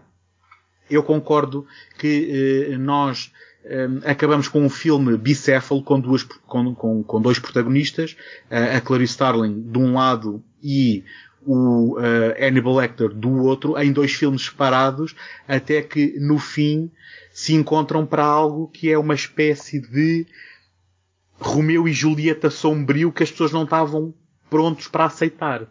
Um, há aqui, na verdade, quase uma declaração, se não de amor, de admiração do Hannibal pela Clarice, pela sua integridade, que uh, uh, aquilo que eu acho que acaba por também um, ser elevado pela, pela, pelo mise-en-scène do, do, do, Ridley Scott, que eu muitas vezes estou na linha da frente para criticar e que neste filme eu acho que ele faz uma ótima, um, um ótimo trabalho de pegar em material que não é uh, muito bom uh, à partida e fazer dele uh, um filme elegante que eu gosto muito de ver. Acho que a Julianne Moore acaba por, um, se bem que nós ficamos com pena de não ver a Judy Foster repetir o papel para aquilo que é a Clarice Starling neste filme, em que é preciso ela exudar uma certa sensualidade, acho que a Julianne Moore está muito mais adequada do que a Jodie Foster. Um, e deixem-me dizer-vos, então, que há toda uma série de linhas narrativas cortadas como a irmã, a irmã do Mason Verger, que depois aparece mais tarde na série. Há as referências à irmã do Hannibal, a Misha, que depois é explorado no Hannibal Rising. Um, há toda um, um, uma subnarrativa do uh, Inspector Pazzi perseguir um assassino em série que é o Will Monstro, uh, que, que dava um filme por si só dentro deste livro. E depois, se vocês não conhecem, deixem-me dizer-vos que uh, se este final parece um bocado mal amanhado no filme, no livro o que acontecia era que um, há aquela cena em que o Hannibal leva a Clarice para tratar do ferimento, uh, dá-lhe drogas, ela fica num estado meio alucinado. Um, depois há a cena do jantar que nós vemos, tal como vemos no filme, em que ela participa, em que ela prova e através de umas manguinâncias narrativas do Thomas Harris, ela acaba por fugir com o Hannibal Lecter para Florença, ou, ou, ou não sei para onde, para a parte incerta, Uh, e, e, acabam por ficar um casal foragido. E portanto, se vocês acham que aquilo que vem no filme já é um bocado descabido, imaginem se tivesse sido adaptado como, como foi na, na verdade. Um, sinto que já estou aqui a falar há muito tempo. Qualquer ideia pode ser boa desde que me convençam de que ela é boa. Uh, neste caso, uh, aquilo que eu vi no filme não me convenceu. Eu compreendo. E foi, e foi a tua reação, foi a reação da maioria das pessoas. É. E eu próprio estou aqui a fazer uma defesa possível de um filme que é longe de perfeito, não é? Não, sim, até porque é curioso que este, neste filme o Hannibal Lecter toma de facto o papel principal e tem um tempo de uma presença de ecrã muito grande, até em questões temporais, e ele acaba por, no final, uh, nem surgir, se calhar, como o antagonista principal. Uh, a meu ver. É curioso que o antagonista principal acaba por surgir toda a questão lá do Mason Verger, Verger, né? Verger. Mason, Verger. Sim. Um, eh, e a questão da ganância. Eu acho que a questão da ganância mas, e da corrupção. E, e ainda mais, Tomás, não só o Mason Verger, mas o próprio agente do FBI. Agente, o Randler, sim, sim, exatamente. Da Starling por ter visto como vilão. Mas deixa-me dizer. Esta questão da corrupção que começa no, no desculpa, começa no, no, agente de polícia italiano e que passa também, ou seja, permeia o próprio agente da justiça, ambos profundamente corruptos e, e na sua ganância acabam por estar em, em, em concluir, portanto, com, com este personagem que é o Mason Verge, que surge, que potencialmente surge inicialmente como uma vítima e que acaba o filme como sendo, o, se calhar, o antagonista e até uh, o vilão do, do, do filme. E o Hannibal Lecter, que nós conhecemos no Silêncio dos Inocentes, através do Anthony Hopkins, surge aqui muito uh, por parte da, da, elegância e da finesse da sua personagem, quase como uma pessoa que estava na sua e os outros é que foram lá chateá-lo.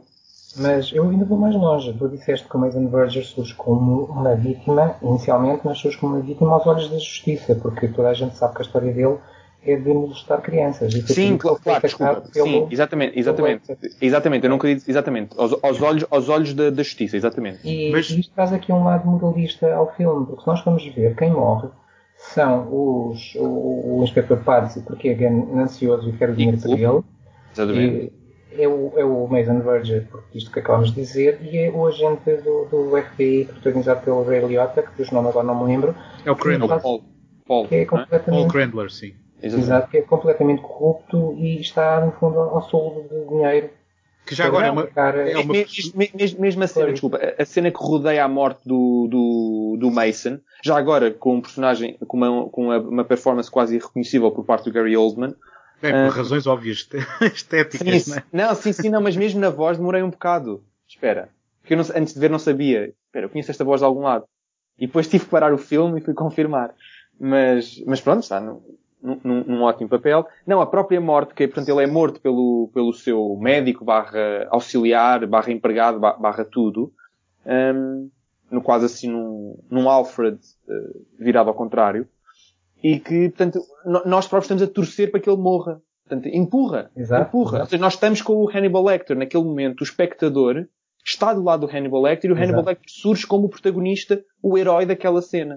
O próprio, o próprio Anthony Hopkins diz que voltou à personagem no, no Dragão Vermelho porque achava que ele saía do Hannibal uh, com uma, uma perspectiva muito uh, de empatia com, com, com, com os espectadores, que as, as pessoas achavam-no uma personagem mais aceitável, mais simpática. Só que na minha opinião, apesar do moralismo que o José disse muito bem, não invalida que as ações dele sejam uh, reprováveis, não é? E que sejam erradas à mesma. Agora, é verdade que há aqui uma tentativa de conto moral no sentido de, um, de que as Sim. pessoas que, que morrem, entre aspas, mereciam. Não sei se isso acaba por alterar o que quer que seja daquilo não, mas... que nós já vimos do, do Lecter, na minha opinião. Não, mas mais curioso do que mereciam, para mim é que todas as mortes, portanto, cometidas à mão do Hannibal Lecter neste filme, não só nós poderemos discutir se, se as pessoas mereciam ou não, eh, claro, provavelmente não merecem, uh, mas parece que é tudo em, em defesa pessoal. Mas olha, eu, eu, eu tô, fico só curioso quando, quando dizias que este era menos filme de terror, mais filme de ação. Vocês não acharam que a realização do Ridley Scott com, com aquela música operática do Hans Zimmer, que eu para mim é a melhor música dos filmes que nós tivemos que ver nesta saga, de longe, Uh, não dão um ar gótico, aquela, a própria Florença, uh, o facto do filme ser situado em Florença, um, e, parte do filme, depois, obviamente, que ele vem para os Estados Unidos, um, todo, todo aquele, todo aquele tom uh, de sonho um, fiérico do, do, da, sequência final, não, não, acharam que o filme deve muito mais a, a certas características do terror do que, do que até o filme anterior? Eu pensei que vocês iam pegar por aí nesta uh, discussão e pelos vistos têm uma opinião diferente da minha. Não, ou seja, é com, uh, dou-te de barato, na medida em que claramente tens toda a razão nisso, de facto a estética deve muito à estética gótica, e portanto nós associamos a estética gótica à estética do terror, desde a literatura do Poe até todo, tudo o que vem no cima daí para a frente, mas o que eu estava a falar com, em relação ao filme de ação parece mais esta linguagem do filme de ação, esta linguagem de basear-te em cenas após cenas, estão encadeadas quase por uma ideia de presente, que é muito mais importante uh, os movimentos que as personagens fazem e que ligam cada cena do propriamente tudo o que está atrás. Por exemplo, o filme decorre em Florença e tem a estética gótica e que o próprio Ridley Scott acentua com os, com os seus maneir, maneirismos e com as suas, uh, com a sua mise-en-scène uh, com excessos, não é? Por exemplo, a essa altura, nas ruas de Florença, há montes de fumo por todo lado. E pronto, isso não faz muito sentido, não é? Mas faz-me lembrar, pronto, como as, as, as quedas de água na nave, na, na nosso tromo, não é? Portanto, não faz sentido, mas visualmente Sim. aquilo fica interessante. E Portanto, até a cena, é... em que o, a cena em que o Hannibal leva a Clarice no final, em que vês o, o reflexo das árvores, porque ele diz que naquela cena tinha decidido que se calhar ficava bem como se eles fossem debaixo d'água. E então quase que representou isso por uma coisa Exa irrealista que é um reflexo maior isso. do que seria verídico. Exatamente, é? pronto, esse, esse, esse, esse tipo de Esses floreados. Eh, Exatamente, esses floreados.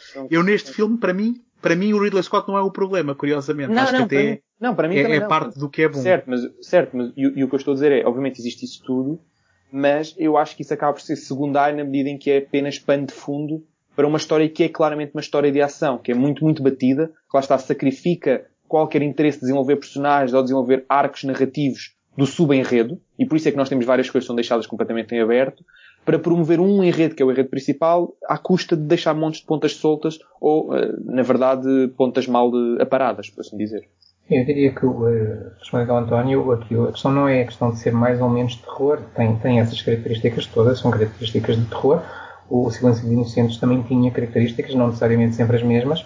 Para mim não é mais, nem menos, nem, nem é tanto para aí. É, é, é tal aligeirar para mim alguns dos conceitos onde o Silêncio dos Inocentes se constrói muito de tensões e do acumular de tensões e do, do Uh, não só na cena, como eu estava a dizer, no aproximar da cela do Hannibal Lecter, mas também no aproximar de, e, e, no mostrar do que era o ambiente do Buffalo Bill, por exemplo, aqui tudo nos parece muito mais corriqueiro, dizia eu. As, as coisas são muito hum, vistas do ponto de vista da perseguição, perseguição habitual de, de, assassinos. Existem até perseguições de carros, ou pelo menos uma, uma viagem de carro em que, em que é, existem várias pessoas a prender várias pessoas, a levarem-nas para, hum. para é esse tipo de coisas que, que, estamos habituados a ver e que não acrescentam, em termos de tensão, não acrescentam nada. Não, e... não me entendam mal, O Silêncio dos Inocentes, penso que não há, não há discussão, é o melhor filme deste lote de longe, não é? Calma, longe, já vamos discutir isso. Vamos? Uh... Eu, não, eu não acredito que tu, vai, que tu vais por isso em não, casa. Não, não eu, outra coisa que eu queria apontar é que, e, que existe de facto, e este assim é completamente, este elemento é completamente despido neste filme, é uh, a inexistência dos elementos de filme policial.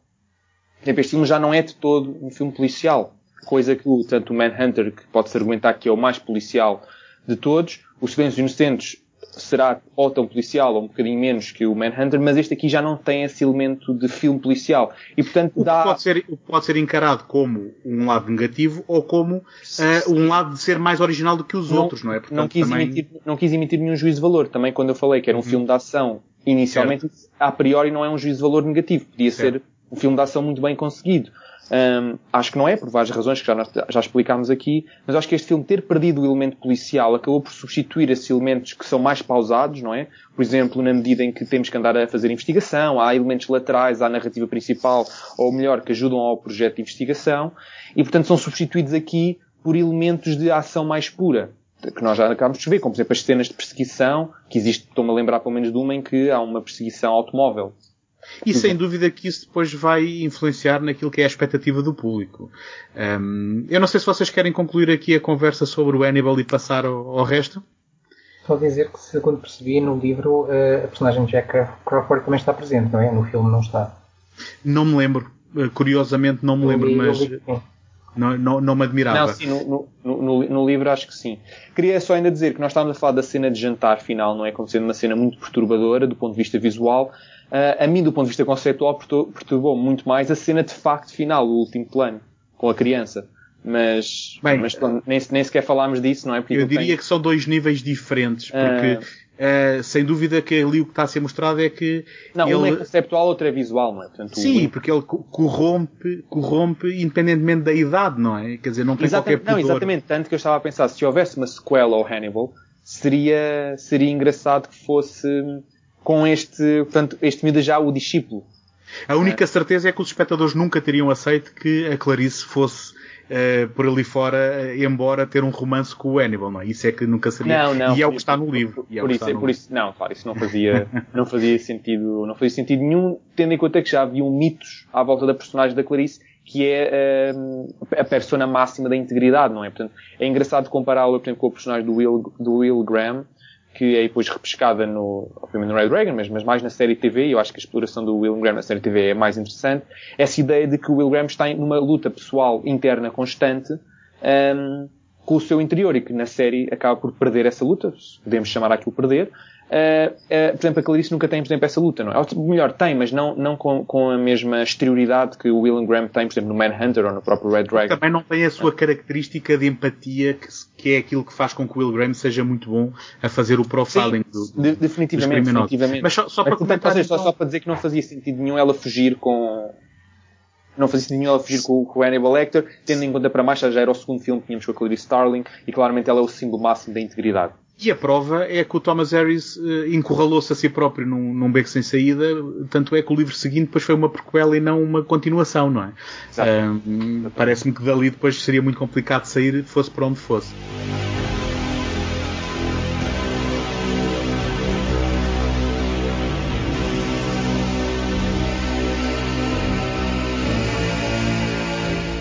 Mas então eu pergunto-vos, vocês entretanto, eu já percebi que o Tomás começou tudo isto pelo Red Dragon, começou pelo lado errado, portanto se calhar lança a pergunta ao José. Tu quando descobriste o Silêncio dos Inocentes foste procurar o Manhunter, quando é que descobriste a existência do Manhunter? Olha, sinceramente eu descobri há poucas semanas. Por isso, Sério? não sabias que ele existia? Não, não sabia que ele existia. O título em português também não ajuda, porque em português chamou-se Caçada ao Amanhecer. Bom, é, o, título, o, título inglês, o, título, em inglês, também não, não é? Porque é o único que não tem, que não tem nenhuma referência direta ao vocês sabem, vocês sabem porque é a alteração. Porque na altura em que eles andavam a filmar, estava muito na moda filmes de artes marciais e eles tiveram medo que o filme fosse confundido com um filme de, de porrada e de Kung Fu. E portanto, eh, portanto, é como ainda não havia o peso da, da, da marca, eh, eles decidiram mudar para Manhunter, que vamos ser muito honestos, é um título completamente genérico e não diz nada, não é?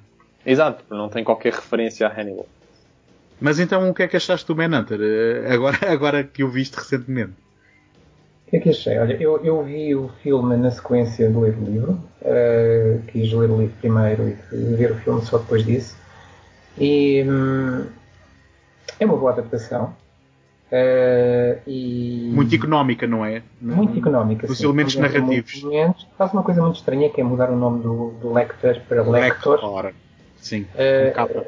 Com capa e, e pronto, como estavas a dizer há pouco, acaba por ser também um blueprint do, do, do Silêncio dos Inocentes, porque temos, temos alguém que é trazido para, para, para a personagem principal e para comentar uma investigação, que é o personagem do Will Graham, uh, e que vai perceber que a dada altura tem que ir entrevistar o tal uh, serial killer que está preso, que é o Hannibal Lecter, com um acréscimo, é que foi ele que o prendeu, foi ele o, principal contraditor, uh, a principal pessoa, que depois vamos ver na série como é que isso aconteceu até, e é descrito o, o, livro tem muitos, tem muitos flashbacks e tem muitas descrições de coisas que aconteceram antes, e, e uma delas é essa, é-nos contar logo como é que.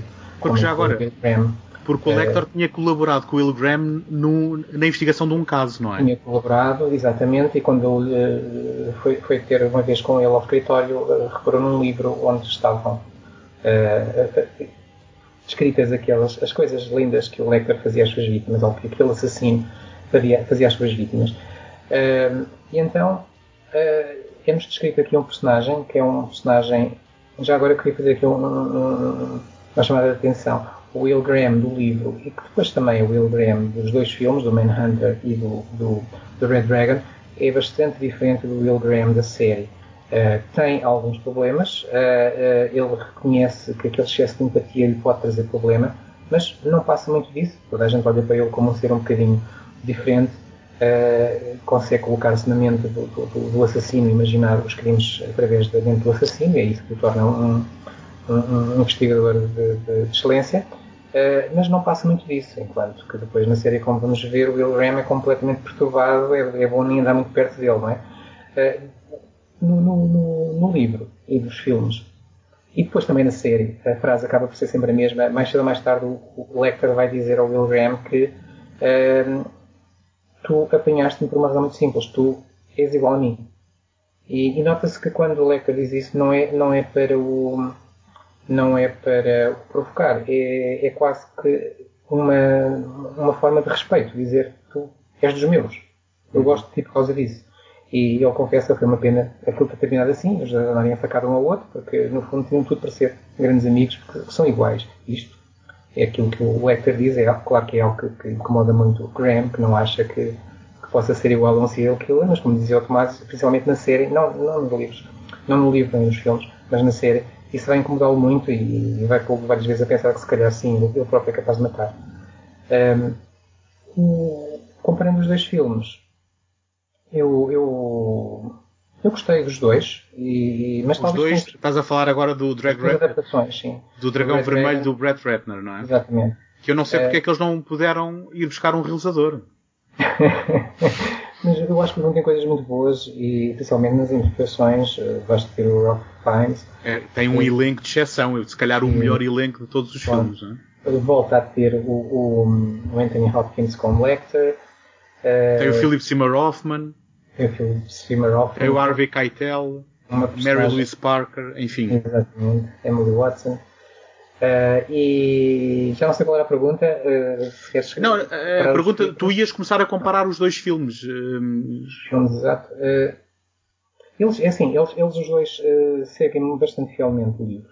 Sim, a, partir do momento, a partir do momento em que o Dragão Vermelho, na, na sua primeira metade, a mim parece um calquito do filme do Michael Mann, eu presumo que sejam as sequências que são mais fiéis ao livro, não? São, são muito fiéis. Uh, o, o, livro tem algo que, o, que os filmes não têm, embora o Red Dragon uh, pisque um bocadinho o olho a isso, que é o passado do, do, do, do serial killer aqui, o, o serial killer ativo, que é o Dollar Hyde, Hyde uh, por causa da transformação de Jekyll and Hyde, porque nós temos aqui no livro é, é, é muito mais evidente, temos aqui um, um, conflito de personalidade, é como se houvesse duas personalidades dentro do mesmo personagem, o Dollar Hyde propriamente dito e o dragão o vermelho, que é o alter ego dele, o que, que, o incentiva e, e, o obriga a matar. Um, no, no Manhunter isso não está muito bem explorado. Eu acho ou, que está quase nada, ou quase nada. Pois, eu acho que está mais explorado no Red Dragon, embora, claro, no livro nós vejamos diálogos entre os dois e personagens que testemunham esses diálogos, como a personagem da Riba, que é cega e portanto não sabe o que está a passar em alguns dos momentos, uh, dizer mesmo, mas está aí mais alguém, eu ouvi outra voz. E ficamos com a ideia que existem duas vozes diferentes uh, quando, ele, quando o Dollar High está em conflito consigo próprio. Uh, isto nós não vemos nos filmes, embora tu sabes que, tu sabes que essa, um essas linhas de diálogo foram gravadas pelo Frank Langella e depois eles decidiram não as incluir no filme, só que... Alguns filmes. Diz? No, no Dragão Vermelho. Dragão Vermelho. O filme do Brett Ratner. O Frank Langella fez a leitura das linhas de diálogo que, que, que, teria entre o dragão e o, e o Dollar Hyde. Só que eles decidiram não usar, mas se reparares no crédito dos filmes está lá o nome do, do Frank Langella.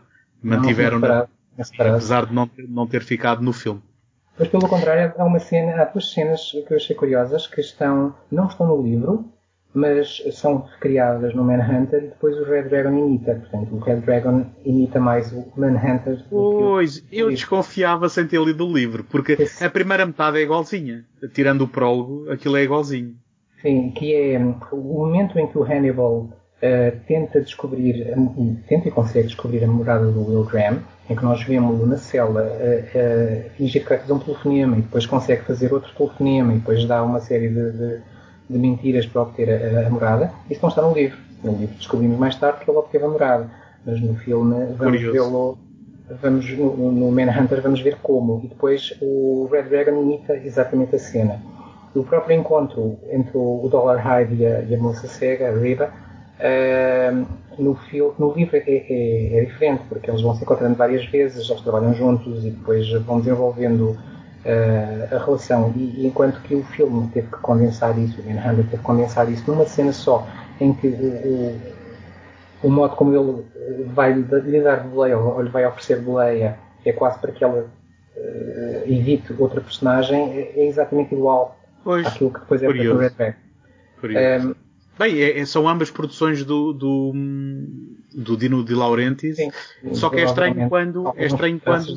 Foram... Sim, é, é, estranho quando eles supostamente, ok, agora, agora é que vamos fazer como deve ser, sendo que o outro foi um fiasco e depois vão uh, acabar por reaproveitar cenas do, do, do agora, original. Há só mais um, uma curiosidade que eu queria dar, que é eh, em relação ao livro, eu acho que isto é, é, é, é muito, é, muito interessante mesmo uh, há um momento em que o uh, Will Graham e o Jack Crawford resolvem usar o, um, lá está, uma das pessoas com menos escrúpulos no, no, na obra, nesta obra, que é o, o jornalista Freddie Lowndes, que, que, é uma pessoa sem escrúpulos, uh, tem um tabloide onde publica tudo sem confirmar, como eles dizem mais vezes, mas para que é que eu vou confirmar? Pois pode não ser verdade e depois não, não publicava, não? Uh, há, uma, há, um momento em que eles, para usarem, fazem uma entrevista com ele, uma entrevista que é, em, em, que dizem apenas uh, aquilo que eles acham que vai provocar o assassino e tirá-lo fora da toca. E depois há uma fotografia em que, no último momento, o Will Graham resolve, ele que não suporta o, o jornalista, o Freddie Lowndes, resolve pôr a mão por cima do ombro do outro para se ver na fotografia. E Freddie Lowndes vai ser morto pelo, pelo Dollar Hyde e, e o Will Graham vai se culpar assim muito, porque ele, ao pôr a mão em cima do ombro do outro, sabia que estava a instigar aquilo e depois, quando percebe que ele realmente foi assassinado, vai-se culpar. Nos dois filmes, essa mão está ao contrário. É o Freddy Lounge que põe a mão uhum. em cima do ombro do, do, do, do Will Graham, porque não queríamos no cinema que o nosso herói pudesse estar conspurcado com o momento em que provocou o assassinato do, do jornalista. É, é, é, como, é como agora o Brett Ratner nesta adaptação faz-me lembrar aquele sketch do, do Herman José em que ele diz eu não colei nada, eu copiei tudo muito bem copiadinho. um, mas deixa-me só ser, vou tentar ser muito rápido em relação a isto. Mas afinal é completamente diferente já agora. Desculpa. Certo, certo. Portanto, eu acho que a grande diferença entre os dois filmes, além das diferenças estéticas, obviamente, além de que o, o, Lecter, obviamente para capitalizar o Anthony Hopkins e a personagem que já conhecemos, tem um papel que é engordado com linhas de algo que eram uh, muitas delas do Dr. Bloom, e foi algo que eu li que é uma personagem secundaríssima, ou nem sei sequer se chega a aparecer no filme, mas uh, é-lhe é oferecido muito do diálogo de outras personagens para ter um maior papel na, na adaptação do Dragão Vermelho. Sim, digo, só, desculpa lá, digo só que no livro o Will Graham vai visitar o, o Hannibal uma vez. E depois há uma segunda vez que é aquela vez em que eles descobrem as mensagens e vão, e vão lá para lhe tirar as mensagens, para assustar, mas não, o Hannibal não aparece nisso. Certo. Enquanto que no filme há quatro ou cinco momentos em que, ele, em que há conversas entre o Will Graham e... Sim, no, no, especialmente no Dragão Vermelho. No e, Dragão é Vermelho. E é compreensível. E é compreensível. Uh, agora, as grandes diferenças estão na, na, exploração do próprio Dollar Hyde. Como tu disseste, o, o Manhunter uh, quase que até uh, coloca de lado a questão da transformação e do dragão vermelho, não o coloca de todo, porque é essa a motivação dele, mas inclusivamente cenas que eles tinham filmado em que ele tinha um dragão tatuado, tal como no outro filme e no livro. Um, o Michael Mann depois achou que não gostava de ver aquela tatuagem e acabou por refilmar tudo em que ele não tinha a tatuagem.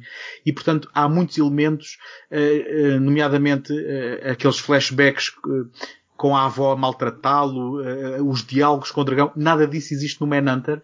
Eu penso que um, ehm, ao serem de certa forma incorporados no Dragão Vermelho, acabam por transformar uh, este, este vilão num vilão muito, uh, muito novelesco, muito uh, exagerado. Eu percebo que ele está dilacerado e, e, e, tem aqui um, um elemento de dupla personalidade em que ele próprio está a tentar salvar a Riba por quem se apaixonou das garras do dragão. só que ainda assim eu penso que é tudo muito um, ehm, operático mas em demasia e, também não ajuda muito a, a banda sonora do Danny Elfman. Acho que é a segunda vez em muito pouco tempo que nós falamos aqui de uma banda sonora do Danny Elfman que para mim me parece uh, um bocado intrusiva e, e, um bocado alinhada com bandas sonoras mais banais que estamos a, eh, habituados a ouvir. Um, eu gosto do filme do Michael Mann, se bem que também o, o acho, acho, de certa forma quase incompleto. Eu tenho uma versão em DVD em que há duas versões do filme. Uh, na verdade, o Director's Cut é um Director's Cut em que as cenas incorporadas não foram recuperadas e tu notas a diferença de qualidade quando elas entram e para ser muito honesto, ao comparar com a cena normal, não acrescenta nem, nem retira grande coisa. Um, se calhar a grande vantagem do Dragão Vermelho em relação ao Manhunter acaba por ser um final mais emocionante e em consonância com o livro, não é? Em que a própria família do Will Graham é, é colocada em perigo. Uh, mas eu penso que, uh, de uma forma genérica, o filme do, do, Michael Mann acaba por ser mais satisfatório e eu apontaria a cena com o tigre como o indicador disso mesmo. A diferença daquilo que é a abordagem da cena em que o Dollahide leva a Riba a sentir um tigre porque ela é cega. Um, é muito mais visceral, acho que é muito mais envolvente, muito mais uh, corajosa até do ponto de vista da, da, da própria interpretação que um, a Joan Allen faz do que aquilo que nós vemos depois no, no, no filme do Brett Ratner. E, e portanto, se, se houver alguma coisa que ilustre para mim a grande diferença de coragem entre os dois filmes, entre a abordagem dos dois filmes, será esta cena. Mas eu sei que o Tomás também está mortinho para falar sobre estes dois títulos. Uh, Red Dragon não tanto. E portanto eu vou falar do Manhunter. E o Red Dragon é o que o, devia ter o que o Manhunter tem e não tem. Ah, eu, eu, por momentos, quando disseste aquilo há pouco, eu pensei que ias falar bem do dragão vermelho que alívio que eu, que, que eu, estou a sentir neste não, momento. Não, não, não, Eu na verdade, eu na verdade, eu já tinha visto os filmes todos há, há algum tempo. E de, agora a rever, aquele que eu tive mais prazer em rever foi o Manhunter, na verdade, e não foi o Silêncio dos Inocentes. Uh, porque... Está bem, está bem, está bem. Não é preciso exagerar, mas eu, eu aceito. Continua. Não, continua. não, calma, não estou a dizer que é o, não estou a dizer que é o melhor filme de todos, mas deu-me esse prazer porque gostei, gosto mesmo de ver uma narrativa despida e eficiente e que é, como o José apontou, uma narrativa bastante despida e como o António também apontou, bastante despida e eficiente em relação ao romance.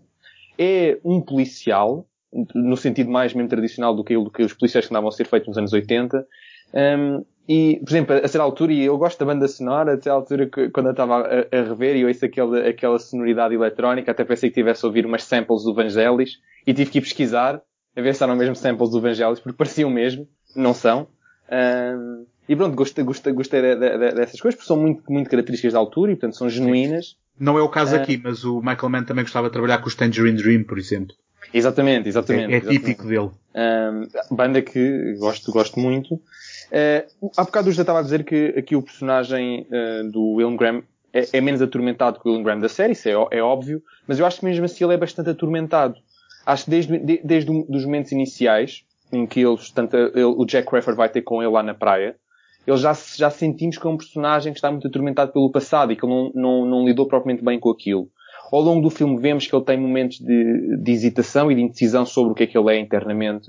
Por exemplo, eu lembro-me do, do diálogo em que o, o Will tem com, com o Lecter pela primeira vez desde depois daqueles anos todos, em que ele vai ter ao, lá ao hospital, e então eles estão a falar, e é o diálogo em que ele, de facto, o Lecter diz que eles são iguais, depois o Will fica muito perturbado e sai a correr, mas isso começa quando o, o Lecter pergunta se o Will acha que ele é mais inteligente que o Hannibal Lecter, e ele diz que não, que é impossível ser mais inteligente, então, e o Lecter pergunta como é que me apanhaste?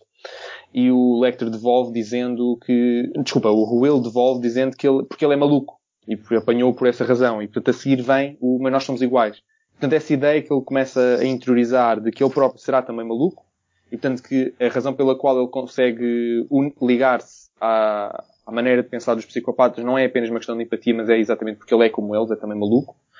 E, portanto, a partir do filme, eles, eles vão pegando nessas ideias, até a maneira como eles filmam. O próprio, a certa altura, quando o Will Graham num quarto de hotel tem aquela quase visão de que o que une os, os, dois crimes é aquela empresa de revelação. O próprio Jack Crawford parece que tem assim um, uma, uma reação de não é não é de nojo, mas de, de, apreensão e de medo. Como é que ele conseguiu fazer isto? Como é que ele descobriu isto? Não é? Fica assim mesmo assustado. E também e porque não quer que ele volte a cair.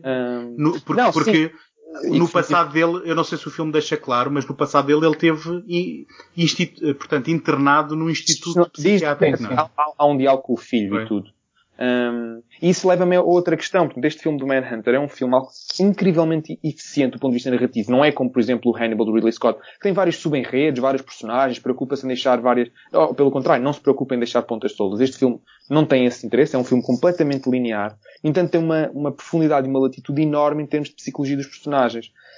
As, as mais simples relações, as mais, os, mais, os diálogos mais simples, que já agora são diálogos uh, clássicos dos anos 80, né? são muito partidos, muito pouco naturais. Eu lembro, por exemplo, do diálogo que ele tem com a mulher na cama, logo ao início, em que ele está a dizer que está a pensar voltar ao caso e a mulher diz, não, mas tu na verdade tu já sabes que queres voltar, senão não estavas a falar comigo dessa maneira. Então são diálogos muito pouco naturais. Até o próprio diálogo que ele tem com o filho, em que explica ao filho porque é que teve institucionalizado e porque é que o Hannibal é um homem mau, etc, etc. Parecem coisas muito simples e que não são de facto prioritárias para a narrativa e não são, porque não, não, não mudam o seu desfecho. No entanto, acrescentam imenso ao personagem que é o William Graham. Portanto, eles preocupam-se mesmo em desenvolver aquele personagem de uma forma indireta. Isso é algo, é um, é, são técnicas que eu gosto muito. Portanto, não perder tempo com subnarrativas, mas assumir uma narrativa principal e depois os desvios são desvios da psicologia dos personagens, que é o que este filme faz. Uh, a própria luta interna que, que ele tem, de facto, é uma luta interna que até ao fim, até ao próprio final, cena final, nós não sabemos se ele vai vencer essa luta. Quer dizer, sabemos porque é um filme com um típico final feliz, mas uh, quando ele está uh, a disparar contra o Dollar Hyde, já agora numa cena muito, muito esquisita, aquela, aquela cena de luta, Uh, é uma cena que, de facto, a primeira vez que vi, demorei um bocadinho, porque aquilo é quase cómico, quando os polícias chegam, um carro, um carro de polícia tem um acidente, há algum que bate com a cabeça não sei onde, um polícia que bate num tronco, é, depois não ligam a isso e depois avançam. Eu acho que há ali e... alguns problemas de edição e de. Não, sim, sim. E depois o William Graham entra a correr para uma janela, uh, e depois o Dollhide mata logo não sei quantos, três ou quatro. Não é o Will Graham, é um duplo. Definitivamente. Definitivamente. Mas, e, depois ele dispara, quase que descarrega uma arma inteira para cima do Dollar High e ele continua a andar. Portanto, há essa, essa questão de bestialidade. Quase como se o Dollar High tivesse atingido o, o dragão vermelho, o momento dragão vermelho, e tivesse de facto tornado no dragão, que era o objetivo dele, de ser o dragão. E portanto quase que atinge ali naquele momento. Depois há um momento em que o William Graham está debruçado sobre já o corpo, eh, completamente baleado e, e, e defunto do, do Dollar High, e ele ainda aponta a arma quase que o espectador, eu estava, na primeira vez que vi, será que ele vai disparar mais uns quantos tiros? Vai descarregar? Porque supostamente foi o que ele fez uns anos antes. Uh, ao, ao assassino em série. Ele, ele, ele matou em excesso. Portanto, descarregou uma arma inteira para cima dele. Isso é algo que o Hannibal Lecter usa para o provocar Sim. e para, quase como indício de, de facto, não, tu, tu tiveste gosto em, em, em, fazer aquilo, tiveste gozo em matar aquilo. E na verdade ele tem, porque é que não haverias de ter gozo? Quer dizer, obviamente aquilo se sabe bem. E portanto, quando ele, no final, depois de ele já estar claramente morto, ainda aponta a arma, uh, portanto, há essa ideia de que a luta interna continua. E, portanto, a luta interna parece que só é vencida quando ele recolhe a arma. Quase como se tivesse conseguido vencer os seus medos. Portanto, isto são tudo coisas completamente subtis, não essenciais à narrativa, mas que estão presentes e dão uma enorme profundidade ao filme de forma absolutamente secundária. Eu gosto quando um filme faz isso. Gosto ainda mais quando o filme é um filme clássico dos anos 80 e tem todos os tropos. Desde lá está a música, como já falei, aquela questão dos computadores e de um CSI quase analógico, quer dizer, aquilo é tudo muito com máquinas e instrumentos, muito aí sim operáticos, um, as cenas de luta que estão mal filmadas e, e mal coreografadas, mal ditadas, são até absurdas. Um, os diálogos, ou seja, a roupa... do filme por causa das faltas de qualidade que ele tem. Não, é isso que eu ia dizer, ou seja, todas estas imperfeições técnicas. Apesar de, apesar de. Não, não, não é apesar de, é mesmo, é mesmo por causa por... disso. Ou seja, todas estas imperfeições técnicas que nós hoje diríamos que trazem uma certa, um certo desequilíbrio ao filme narrativo e até estético, na verdade para mim dão-lhe um, dão um ar assim místico isso é uma joia mesmo. É, eu gosto, vê-se que é um filme que, pronto, foi feito com o que se podia fazer, mas lá está, mas a história, a narrativa está lá, e tudo o que está para lá à narrativa tem uma intenção, contribui para algo. Uh, as imperfeições são imperfeições técnicas, materiais até. Eu diria que o, o grande trunfo do filme para mim é a concisão. Uh, ao condensar muita coisa, uh, acaba por ganhar esse, esse, esse lado, como o Tomás está a dizer, muito, muito mais orgânico até. É, eficiente, é isso, é eficiente. De, eficiência. Uh, por exemplo, o facto de não, não ir pela, pela tal dupla personalidade do Dollar Hyde uh, faz com que possam libertar-se da, da, cena do museu, onde ele vai, vai buscar o, o, uh, o original da pintura do, do, do William Blake, do, do Dragão também. E, e, e come mesmo para se tornar, para, para, para, o dominar, para o ter dentro de si, para se tornar ele, uh, algo assim. Que, que, está no livro e está no, no, no, no, filme, no Red Dragon, mas não está no, no Manhunter. Uh, tem a ver exatamente com essa concisão, deixar elementos de fora para, para, para não, não complicar muito a história. Por outro lado, depois tem, tem coisas que não estão no livro, como por exemplo aquela emboscada em que, em que se lança o isco e se espera encontrar o, o, o Dollar Hive e depois faz-se um cerco numa praça e depois vai alguém a passar caindo todos em cima, mas depois vem que não é ele e tal. Isso não está no livro. Não. No, no livro a única coisa que está é que esperam que ele apareça num determinado sítio e ele nunca chega a aparecer. Não, uh, eu, sim, e, eu, eu, e, o final também é ilustrativo disso. Aquilo é, é, é, aquele cerco, aquela polícia toda, aquele circuito todo e é um bocadinho excessivo, parece. Mas olha, eu gostava, de acrescentar, eu gostava de acrescentar uma coisa que, com, com muito pesar, que para mim também faz com que o Dragão Vermelho acabe por ser um bocadinho menos do que podia ser, que é, e eu gosto muito do Edward Norton, mas ele é completamente mal escolhido para este papel. Ele parece-me a mim, no Dragão Vermelho, uh, que dá uma interpretação que é o próprio conceito de baunilha, em que eu não consigo ver o, o, aquele, um, portanto, o, o, dilema do Will Graham, eu não consigo ver uh, o seu confronto com, com, com com o negrume que aquilo lhe traz na interpretação do Edward Norton, que para mim, no, no, noutras circunstâncias, é um ótimo ator, um excelente ator, e que aqui eh, simplesmente não me parece encarnar a personagem. Estou a ver pelas vossas caras que não será o caso convosco, mas. Uh... Não, eu, eu, concordo, na verdade eu ia, eu ia, dizer e acabei por falar só do Manhunter e não falei do Red Dragon, mas porque é impossível não falar de um sem falar do outro, quando estamos a ter este tipo de conversa. A razão pela qual eu, eu desgosto bastante do Red Dragon é porque o Red Dragon deixa tudo completamente explícito. Enquanto que o Manhunter tem montes de coisas subtis e implícitas, o, o, o, por outro lado o Red Dragon quer mostrar tudo. Quer mostrar aquela cena inicial do prólogo. Quer mostrar o porquê do Lord Hyde ser assim ou ser assado, com os flashbacks, com os flashbacks do trauma e do abuso infantil, algo que está presente no Manhunter quando eles dizem que ele claramente, o profile que eles fazem dele é que ele sofreu abusos. Não é preciso mostrar os abusos, nós conseguimos imaginar. Uh, também quando ele vai ao, ao, museu, não é preciso mostrar a cena do museu porque ele claramente tem uma réplica do, do quadro em casa. Um, nada disso é, é, preciso. A própria cena final ser em casa do, do, do, Will, do Will Graham com, com a família, eu acho que não acrescenta nada. Todas as oh, cenas. Tomás, o que tu estás a dizer é que não era preciso o Thomas Harris ter escrito aquele livro, era só esperar que acontecesse o Manhunter. O que tu estás a dizer é aquilo que está no livro e não está mas, no Manhunter. Mas olha, eu. eu... Está bem, ok, certo, mas imaginemos, mas mesmo assim uma coisa, um livro é um livro, não é? Mas Outra eu compreendo, é, é um eu filme, compreendo o espírito daquilo que o Tomás está a dizer. Eu, por acaso, agora até vou concordar ligeiramente com ele. Uh, se bem que eu, por acaso, sou fã da, da cena final, porque uh, levanta muito a parada uh, e coloca em perigo a família do protagonista. Mas, um, ainda assim, eu, eu, o espírito daquilo que o Tomás está a dizer, eu sinto também ao ver o Dragão Vermelho. Que é aquela, normalmente, aquela necessidade de explicar demais. E se o Thomas Harris escreveu, por exemplo, todo aquele passado do Dollar Hyde e todo, todo aquele confronto com o dragão vermelho na cabeça dele, é algo que, por faltar no Manhunter, não faz com que o filme seja pior, antes pelo contrário. E que aqui é introduzido e, na minha opinião, acaba por ser elementos que, que não contribuem para um filme uh, tão, tão conseguido.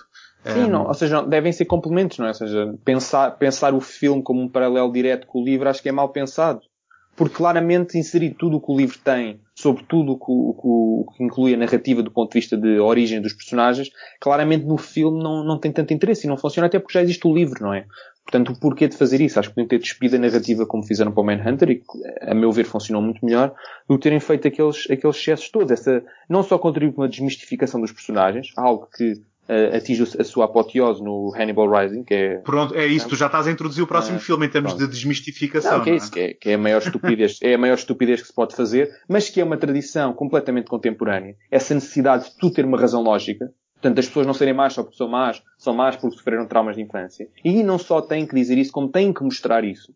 Uh, algo, por exemplo, o Joker, este filme que, que, que, que, que o ano passado, também sofre, né? tem, tem que ser tudo explicado, não se pode é, deixar nada para a imaginação. No caso, no caso dos ah. super-heróis, tudo tem a ver com histórias de origem, não é? Mas, oh, não, certo, mas, mas, mas, é uma coisa, uma Aproveita o embalo e apresenta o Animal Rising, então, para começarmos a falar ah, disso. O meu, quando, quando nós pensávamos nunca mais ver o Lecter depois de esgotado aqueles, aqueles títulos, ou pelo menos eh, nunca pensámos que haver não seria nenhuma sequela, mas sim um voltar atrás.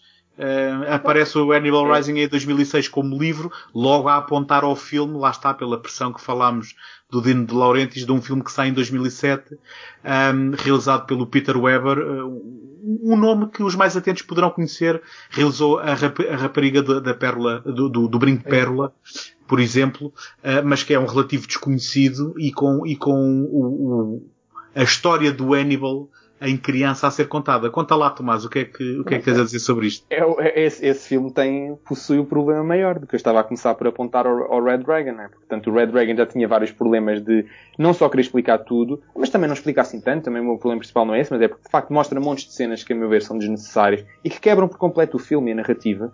O Hannibal Rising é problemático na sua gênese, não é?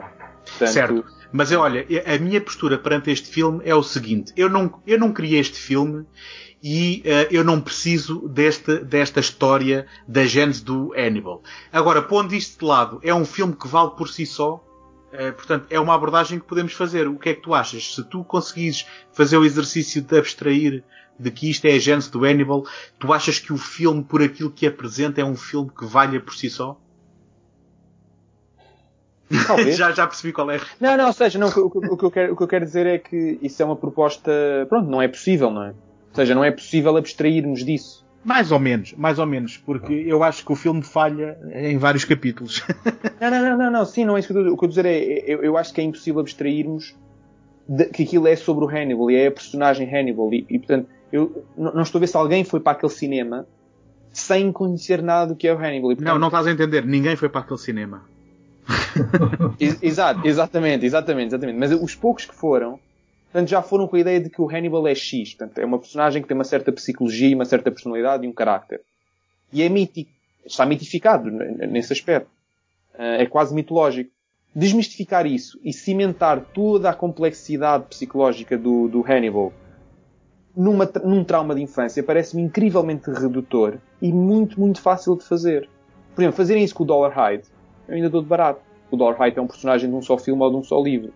Dois filmes, mas é o mesmo filme, portanto, a mesma, mesma, mesma história.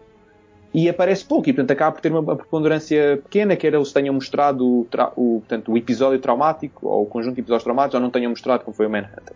Mas pronto, é, é uma personagem menor.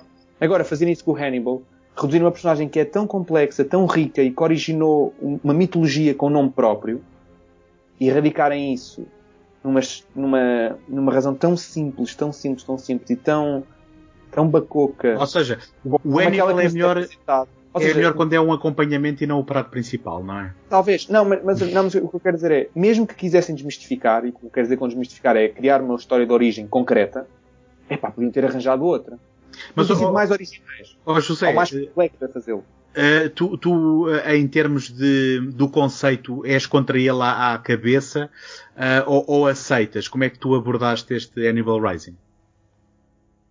Olha, isto é quase como aquela nossa velha discussão das sequelas, não é? Neste caso é uma prequela. Que é, uh, estou com o Tomás, é sempre necessário explicar tudo. Sempre que temos um personagem que, por alguma razão, seja em que género de cinema for, uh, nos toca, uh, a partir daí já sabemos que vamos sempre ter que ter uma prequela para perceber como é que ele nasceu, como é que o paizinho e a mãezinha o tratavam, etc. Parece-me um vício que, que, que, que, já chateia. Pronto, começo por aí. Depois, respondendo à tua outra pergunta, um, ehm, abstraindo-nos daquilo seria um bom filme ou seria um filme, uh, eu acho que é um filme que acaba por não ter muito pés nem cabeça. O filme dá voltas, vai para frente, vem para trás e, e, e eu não vejo ali uma linha, não, não, percebo muito bem o que é que está a passar a determinada altura. Uh, aquilo para mim é simplesmente um filme de vingança. Temos uma criança a quem foi, feita, foi feito algo muito mal, e é verdade. Ele cresce e vai ganhar armas suficientes para se poder vingar. E vinga-se de toda a gente. Eu acho que nós, eu acho que nós estamos, eu acho que nós estamos os três alinhados uh, e, e, estamos os três alinhados com, com o resto do mundo, porque eu não sei qual foi, para ser honesto, o, o, o resultado, o box office financeiro e se isto teve sucesso ou não. Mas eu acho que ninguém se lembra que este filme sequer existe e penso que poucos terão visto. Agora, um, eu tentei fazer o exercício de, ok, eu não estou muito interessado no passado do Hannibal, eh, eu nem consigo ver eh, quando comecei, quando comecei a ver o filme eu não consigo ver exatamente a personagem aqui, portanto eu vou abstrair-me disso tudo, eu vou tentar ver o filme como um filme só. Um, o que eu tenho a apontar, também digo muito rápido, o filme é muito bidimensional. É um filme que apresenta vilões incrivelmente monstruosos, sem qualquer tipo de, de, de, de verosimilhança, na minha opinião.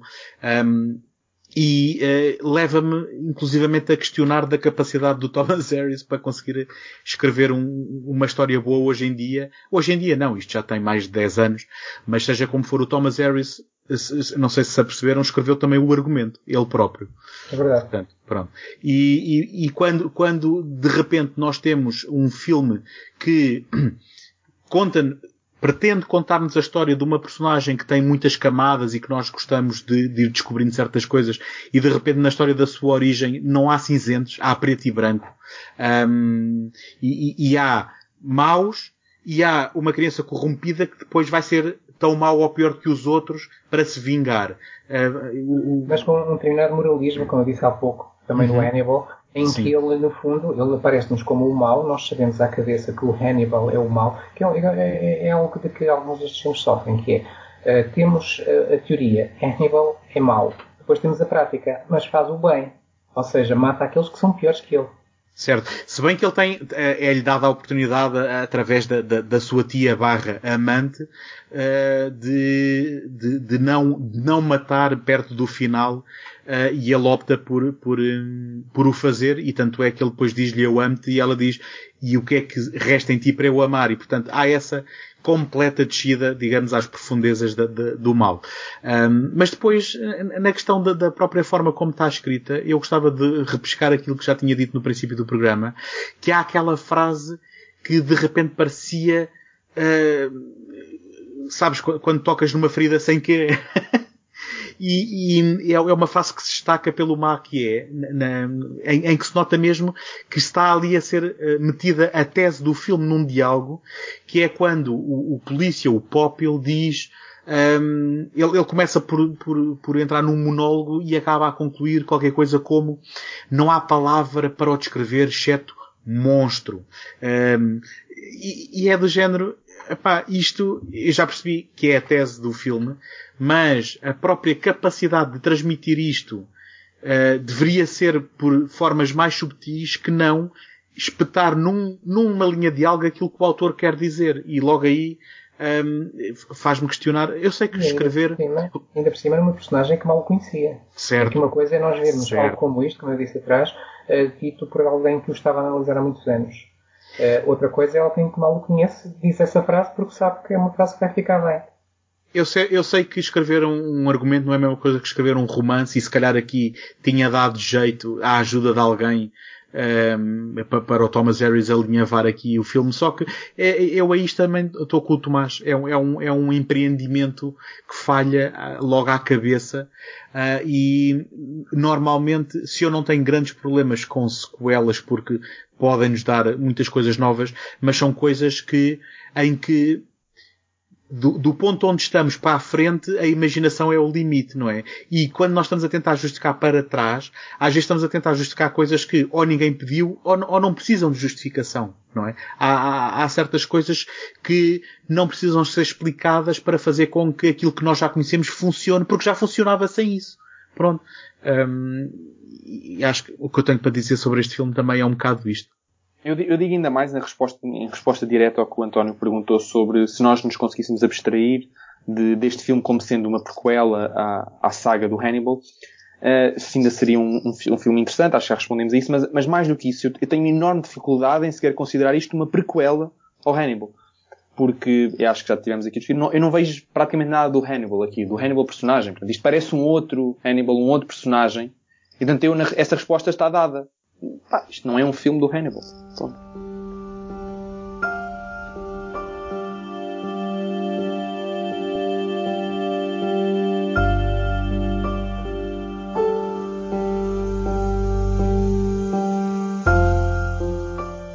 Pronto. Então, se calhar, não nos demoramos mais aqui e falamos para um exemplo que, na minha opinião, e eu já uh, revelei um bocadinho uh, o, o, meu jogo, eh, no meu, na minha opinião, é um ótimo exemplo de como aproveitar uma propriedade que parecia já não ter nada para dar e, reapropriando-se de narrativas que vêm dos outros filmes e dos outros livros, construir uh, com, com, uma perspectiva nova e refrescante um, uma nova série, neste caso o Hannibal, que é uma criação do Brian Fuller, criação em termos de série de TV, um, que teve três temporadas entre 2013 e 2015.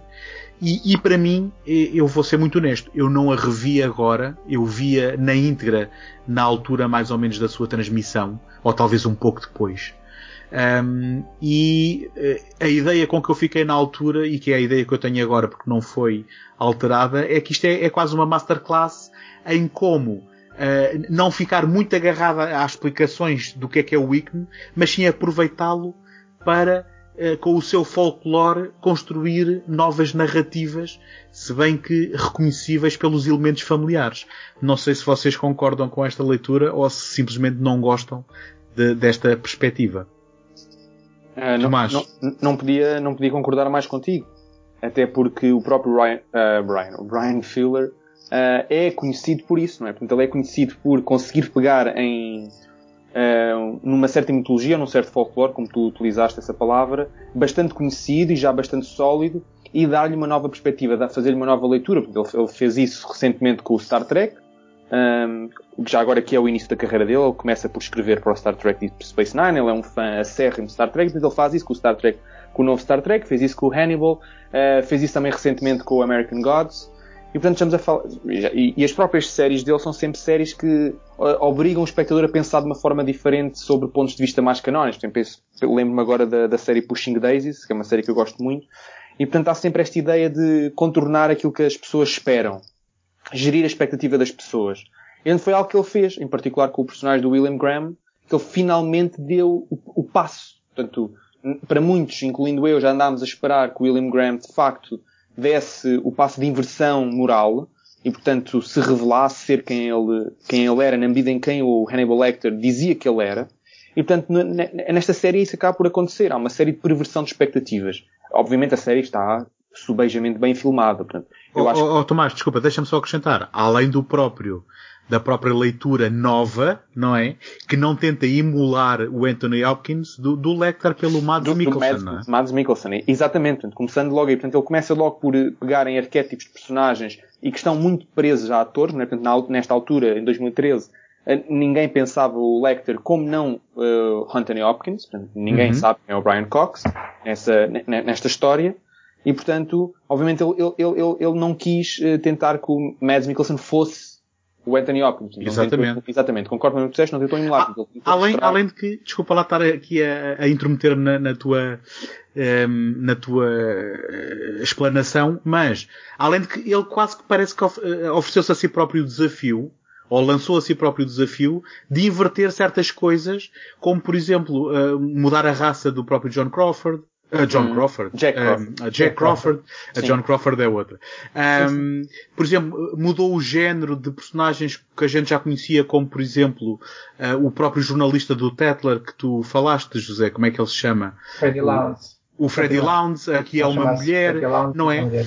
Sim. Exatamente, ou seja, há aqui não. uma série de inversões que parece ser quase Exatamente. Um, uh, um desafio. Uh, como é que a gente pode dar aqui uma volta diferente e manter o espírito, mas e, mudando elementos, sim. não é? E eu quero dizer que isso não é meramente político, portanto, não é meramente transformar, por exemplo, por causa de ideologias de género ou ideologia, ideologias étnicas. Não, porque depois mas... não são a questão da coisa, não é? Exatamente, exatamente. Portanto, eu quero começar por já arrumar esse assunto antes que qualquer pessoa ouvinte possa querer fazer essa leitura de que são ideologias de género e ideologias étnicas desta nova década acho que não são, e acho que o, Ryan Fuller mostra isso de forma bastante evidente. Quero depois começar por dizer, isto que ele faz é bastante difícil de fazer. Portanto, que ele não, ele não se limita a mudar uh, o, certas psicologias e certos modos operandi da personagens. Portanto, ele faz isso, mas mantendo o espírito do, dos originais. Sim. Portanto, ninguém vê aquele filme e não identifica o Hannibal do Mads Mikkelsen como o Hannibal. Ninguém vê aquele filme e não identifica o William Graham como sendo o William Graham. São diferentes, mas são o mesmo. Portanto, esta questão de ter uma variância da, uma variância da personagem. É muito difícil fazer. Eu acho que ele faz isso com uma enorme uh, fluidez, algo que ele também faz nas, nas, séries do Star Trek Discovery e do American Gods. E portanto isso que são obviamente mais recentes e mais contemporâneas. Portanto são posteriores ao Hannibal, mas não interessa, a técnica emprega é a mesma.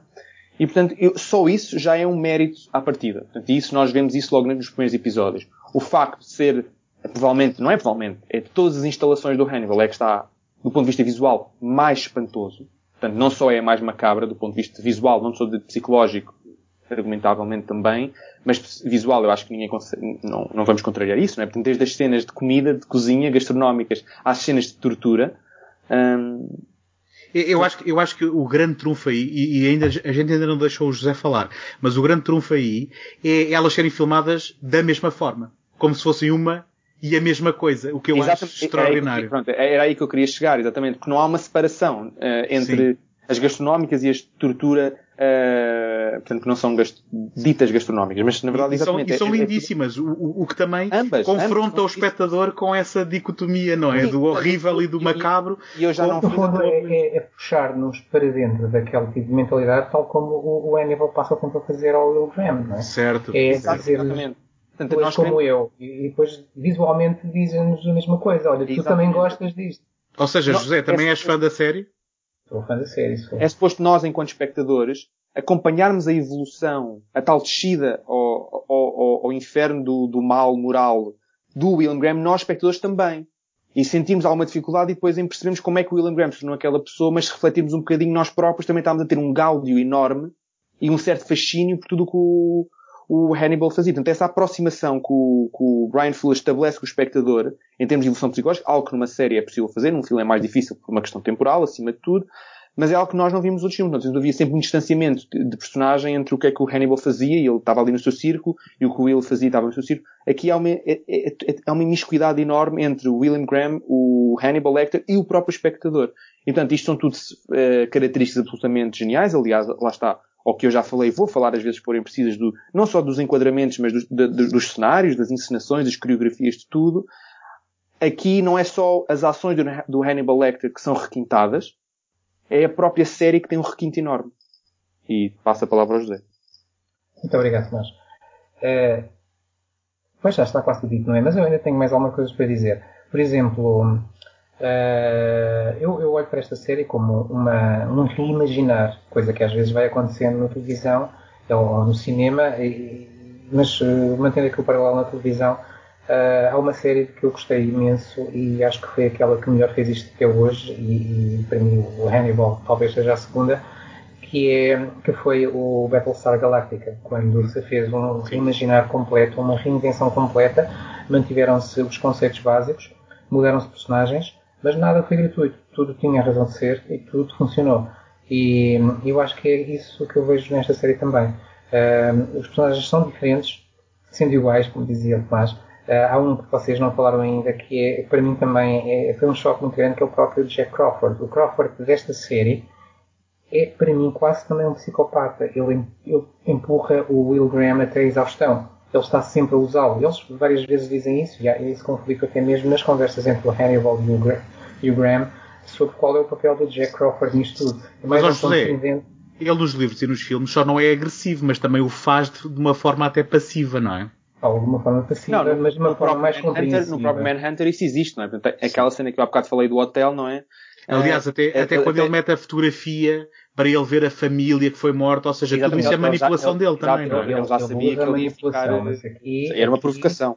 Não só porque a série, por ser uma série, é uma sucessão de episódios, uhum. uh, ou melhor, uma sucessão de casos, uh, e, mas aqui ele vê o quanto isso está a prejudicar a saúde mental do Will Graham e continua sempre a pedir mais e agressivamente coisa que nos, nas outras obras não, não vemos acontecer. Certo, certo dá-lhe um, um, lado também mais, mais bastante mais soturno, tem uns tons de cinzento que, que não se vê, não é tão claro no, no, nas outras obras. Uhum. Uh, temos a, a, tal inversão de géneros, é o caso da Freddy Lounge, como tinhas dito, António, e é o caso também da, da, da psiquiatra, uh, que aqui se chama Alana Bloom, em vez de Ellen Bloom, o Dr. Bloom que... Esse, que esse Dr. Bloom que é mais prevalente nos livros do que nos filmes, não é? Uh, no, no Dragão Vermelho, no Red Dragon, ele aparece também é bastante no, elusivo. No, Man, no Manhunter então, também aparece. É, é, é, geralmente tem que ligar, pedir uma, uma, uhum. uma opinião. Aliás, é uma coisa que é engraçada no, no, no, Red Dragon, todos estes nomes que depois são usados, o, a, a Alana Bloom, o Beverly Katz, Jimmy Price, Brian Zeller, a equipa de investigação são pessoas que às vezes uh, nem sequer trabalham juntos no, no, no, Red Dragon ou são chamados certo. para ver aquele caso, mas aqui são uma, uma, uma, equipa muito unida e sempre, sempre compacta. Uh, o que a série faz, no fundo, é pegar em todo o material que existe, de todos os livros e de todos os filmes, exceto o Hannibal Rising, infelizmente, uh, e servir-nos servir-nos esses pratos uh, confeccionados de outra forma, porque muitos dos diálogos são iguais, muitas das cenas são iguais, embora as coisas estejam noutra ordem e, noutra e ordem, sim. contextos. E, e mais ou menos porque não tiveste direito à Clarice por falta de direitos, não é? Pois, não tiveste direito à Clarice Starling. Acho que há lá uma personagem que é criada um pouco à imagem da Clarice, mas com sim, outro nome. Sim, uh, Miriam Less. Exatamente. E, e, e também tiveste o Hannibal Rising. Tu disseste que não tiveste nada, mas voltaste à história da Misha, da irmã do Hannibal, Sim, e tens lá uma, uma servente da, da, da Lady Murasaki, que também é, é tangencialmente uma referência ao Hannibal Rising, não é? Depois temos, por exemplo, o Tetler, o tal tabloide que falámos aqui no, no Hannibal. A plataforma dele é online, não é em papel, sinal dos tempos, não é? Uh, temos a possibilidade de voltar atrás no tempo e vermos, por exemplo, o tal, o tal caso que, que levou o, o Graham uh, a uma instituição psiquiátrica, como aqui foi referido, por ter morto um, um assassino.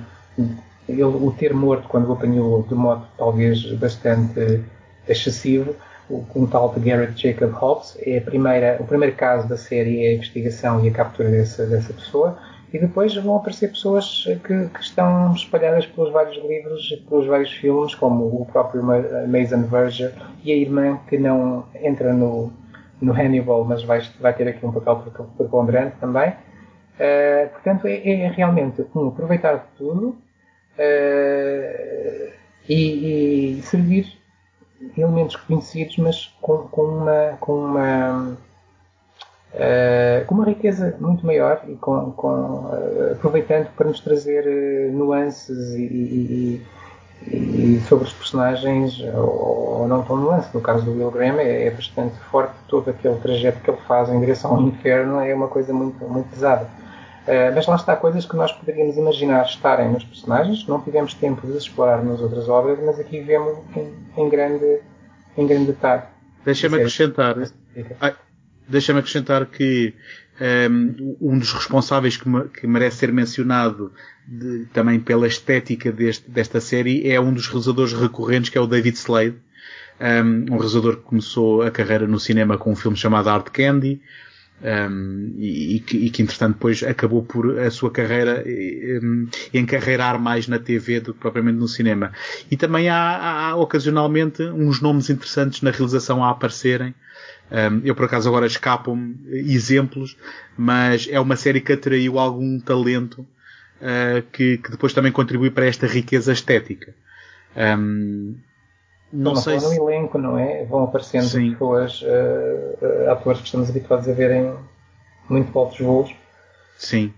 Como por exemplo o Michael Pitt, que fez o Mason Verger na, acho eu, na segunda temporada, se bem que depois não voltou para a terceira. Uh, sendo que o Mason Verger é uma, é uma personagem que não faz mal mudar de ator porque ele está desfigurado e pode ser caracterizado. Nem nos apercebemos. Vocês querem acrescentar alguma coisa? Querem levar este, este navio a bom porto? Como é que. Alguma coisa ficou por dizer que vocês querem aproveitar agora? Uh, eu queria se calhar só fazer uma, uma, uma, referência que é transversal a uma série de. é transversal ao livro Red Dragon e, e aos dois filmes que surgiram daí, que é a pintura, não é? Aquela pintura que até dá origem à tatuagem do Red Dragon no, no filme, mas que é uma, é uma pintura com um grande peso histórico e com um grande peso simbólico e que eu não vou entrar, não vou entrar por aí. Uh, queria só dizer que, de facto, a pintura, a pintura existe, não foi, não, é, não foi só criada para o filme, a pintura é de William Blake, como é dito e é dito corretamente, faz parte de uma série de pinturas denominadas The Great Red Dragon. Aquela que aparece no filme, uh, nos dois filmes e no livro é o The Great Red Dragon and the Woman Cloth in Sun. E uh, fazem parte de um conjunto de ilustrações que o William Blake foi encarregue de fazer uh, sobre o livro da Revelação, curiosamente também o livro do Apocalipse. E isto, isto, leva-nos um bocadinho a esta ideia de que estes personagens, nomeadamente o Dollarhide, que é o personagem que encabeça uh, portanto, esta ideia do Red Rain, personifica essa ideia do Red Rain através do seu alter ego, esta ideia de apocalipse enquanto revelação, esta ideia de que nós estamos a revelar a própria natureza do, do, do ser humano, a sua natureza mais animalesca e mais de, de besta mesmo. E é, é curioso, podia fazer uma análise simbólica a partir destes quadros e tomando como curso o livro da Revelação, que é o último livro do Novo Testamento. Não, não vou fazê-la, portanto, é um, é um repto que eu deixo aos nossos ouvintes ir investigarem um bocadinho mais sobre essa série de pinturas. Portanto, são ótimas pinturas da, da, da história. E pronto, podem depois, se quiserem, investigar um bocadinho da, da, simbologia dessas pinturas. Está muito, está muito cimentada no livro, da, no livro do Apocalipse ou no livro da Revelação do Novo Testamento. E tu, José, tens algum pensamento final? Olha, eu já agora falo só de duas, uh, duas obras que que, que, podem levantar alguma curiosidade. Uma delas, um filme que foi uma paródia chamado The Silence of the Hams. Não sei se vocês conhecem. Isso é com o Dom DeLuise, não é? Com o Dom DeLuise e o Billy Zane. eu estou-me a rir, mas não sei se o filme tem piada, que eu não, não me lembro deve ter muita. Não deve, eu já não me lembro se ou não se vi. Eu, eu, eu, eu, nunca vi, eu nunca vi. Eu estou-me a, estou a, rir porque lembro-me da capa que ele tem a borboleta no nariz, não é? No nariz, está ó, os olhos cruzados a olhar para a borboleta. Sim a Portugal Ezio Greggio, um, um realizador italiano. Uh, e, e, depois esta, esta eu não sabia até há pouco tempo, uh, que é ainda mais estranho, foi feito um, um musical uh, baseado no Silêncio dos Inocentes, chama Silence, The Musical, por duas pessoas, dois comediantes chamados John e Al Kaplan, que estreou em 2005 uh, fora de Broadway, chegou a ser levado a Los Angeles e andou no circuito teatral e ganhou prémios. Pronto. Mas, mas é uma abordagem cómica também. É então. uma abordagem cómica, sim. Ok, ok. Olha, eu, eu diria que quem possa gostar uh, do, do Hannibal Lecter e que tenha ficado desiludido com os, com, com os filmes seguintes e que nunca tenha visto a série, se calhar uh, descubram a série. Tem aqui três boas Uh, recomendações, três sólidas recomendações para ver uma série que eu se calhar não vi imediatamente porque achava que estava já uh, para lá deste, desta propriedade e desinteressado nela, mas que acabou por se revelar uma agradável surpresa. Um, eu também uh, aproveito então aqui para deixar as formas com que nos podem um, contactar e como é que nos podem encontrar nas, nas várias redes sociais. Podem encontrar-nos no Instagram, Portanto, é underscore universos, underscore paralelos, underscore, o nosso utilizador. Ou então procuram universos paralelos. Podem nos escrever, se tiverem para aí inclinação, universos paralelos podcast gmail.com e para encontrarem os nossos episódios na íntegra tem o segundotake.com barra universos menos paralelos. Portanto, hum, obviamente que se tiverem alguma dificuldade, procurem no Google Universos Paralelos Podcast e onde encontrar estas coisas todas. Nós vamos continuar um, a tentar ficar por aí, não é? Uma vez por mês, com novos programas. Um, e até lá me despeço. Eu sou o António. Eu sou o José. Eu sou o Tomás. Já sabem, protejam-se e vemos por aí. Fiquem seguros e até à próxima.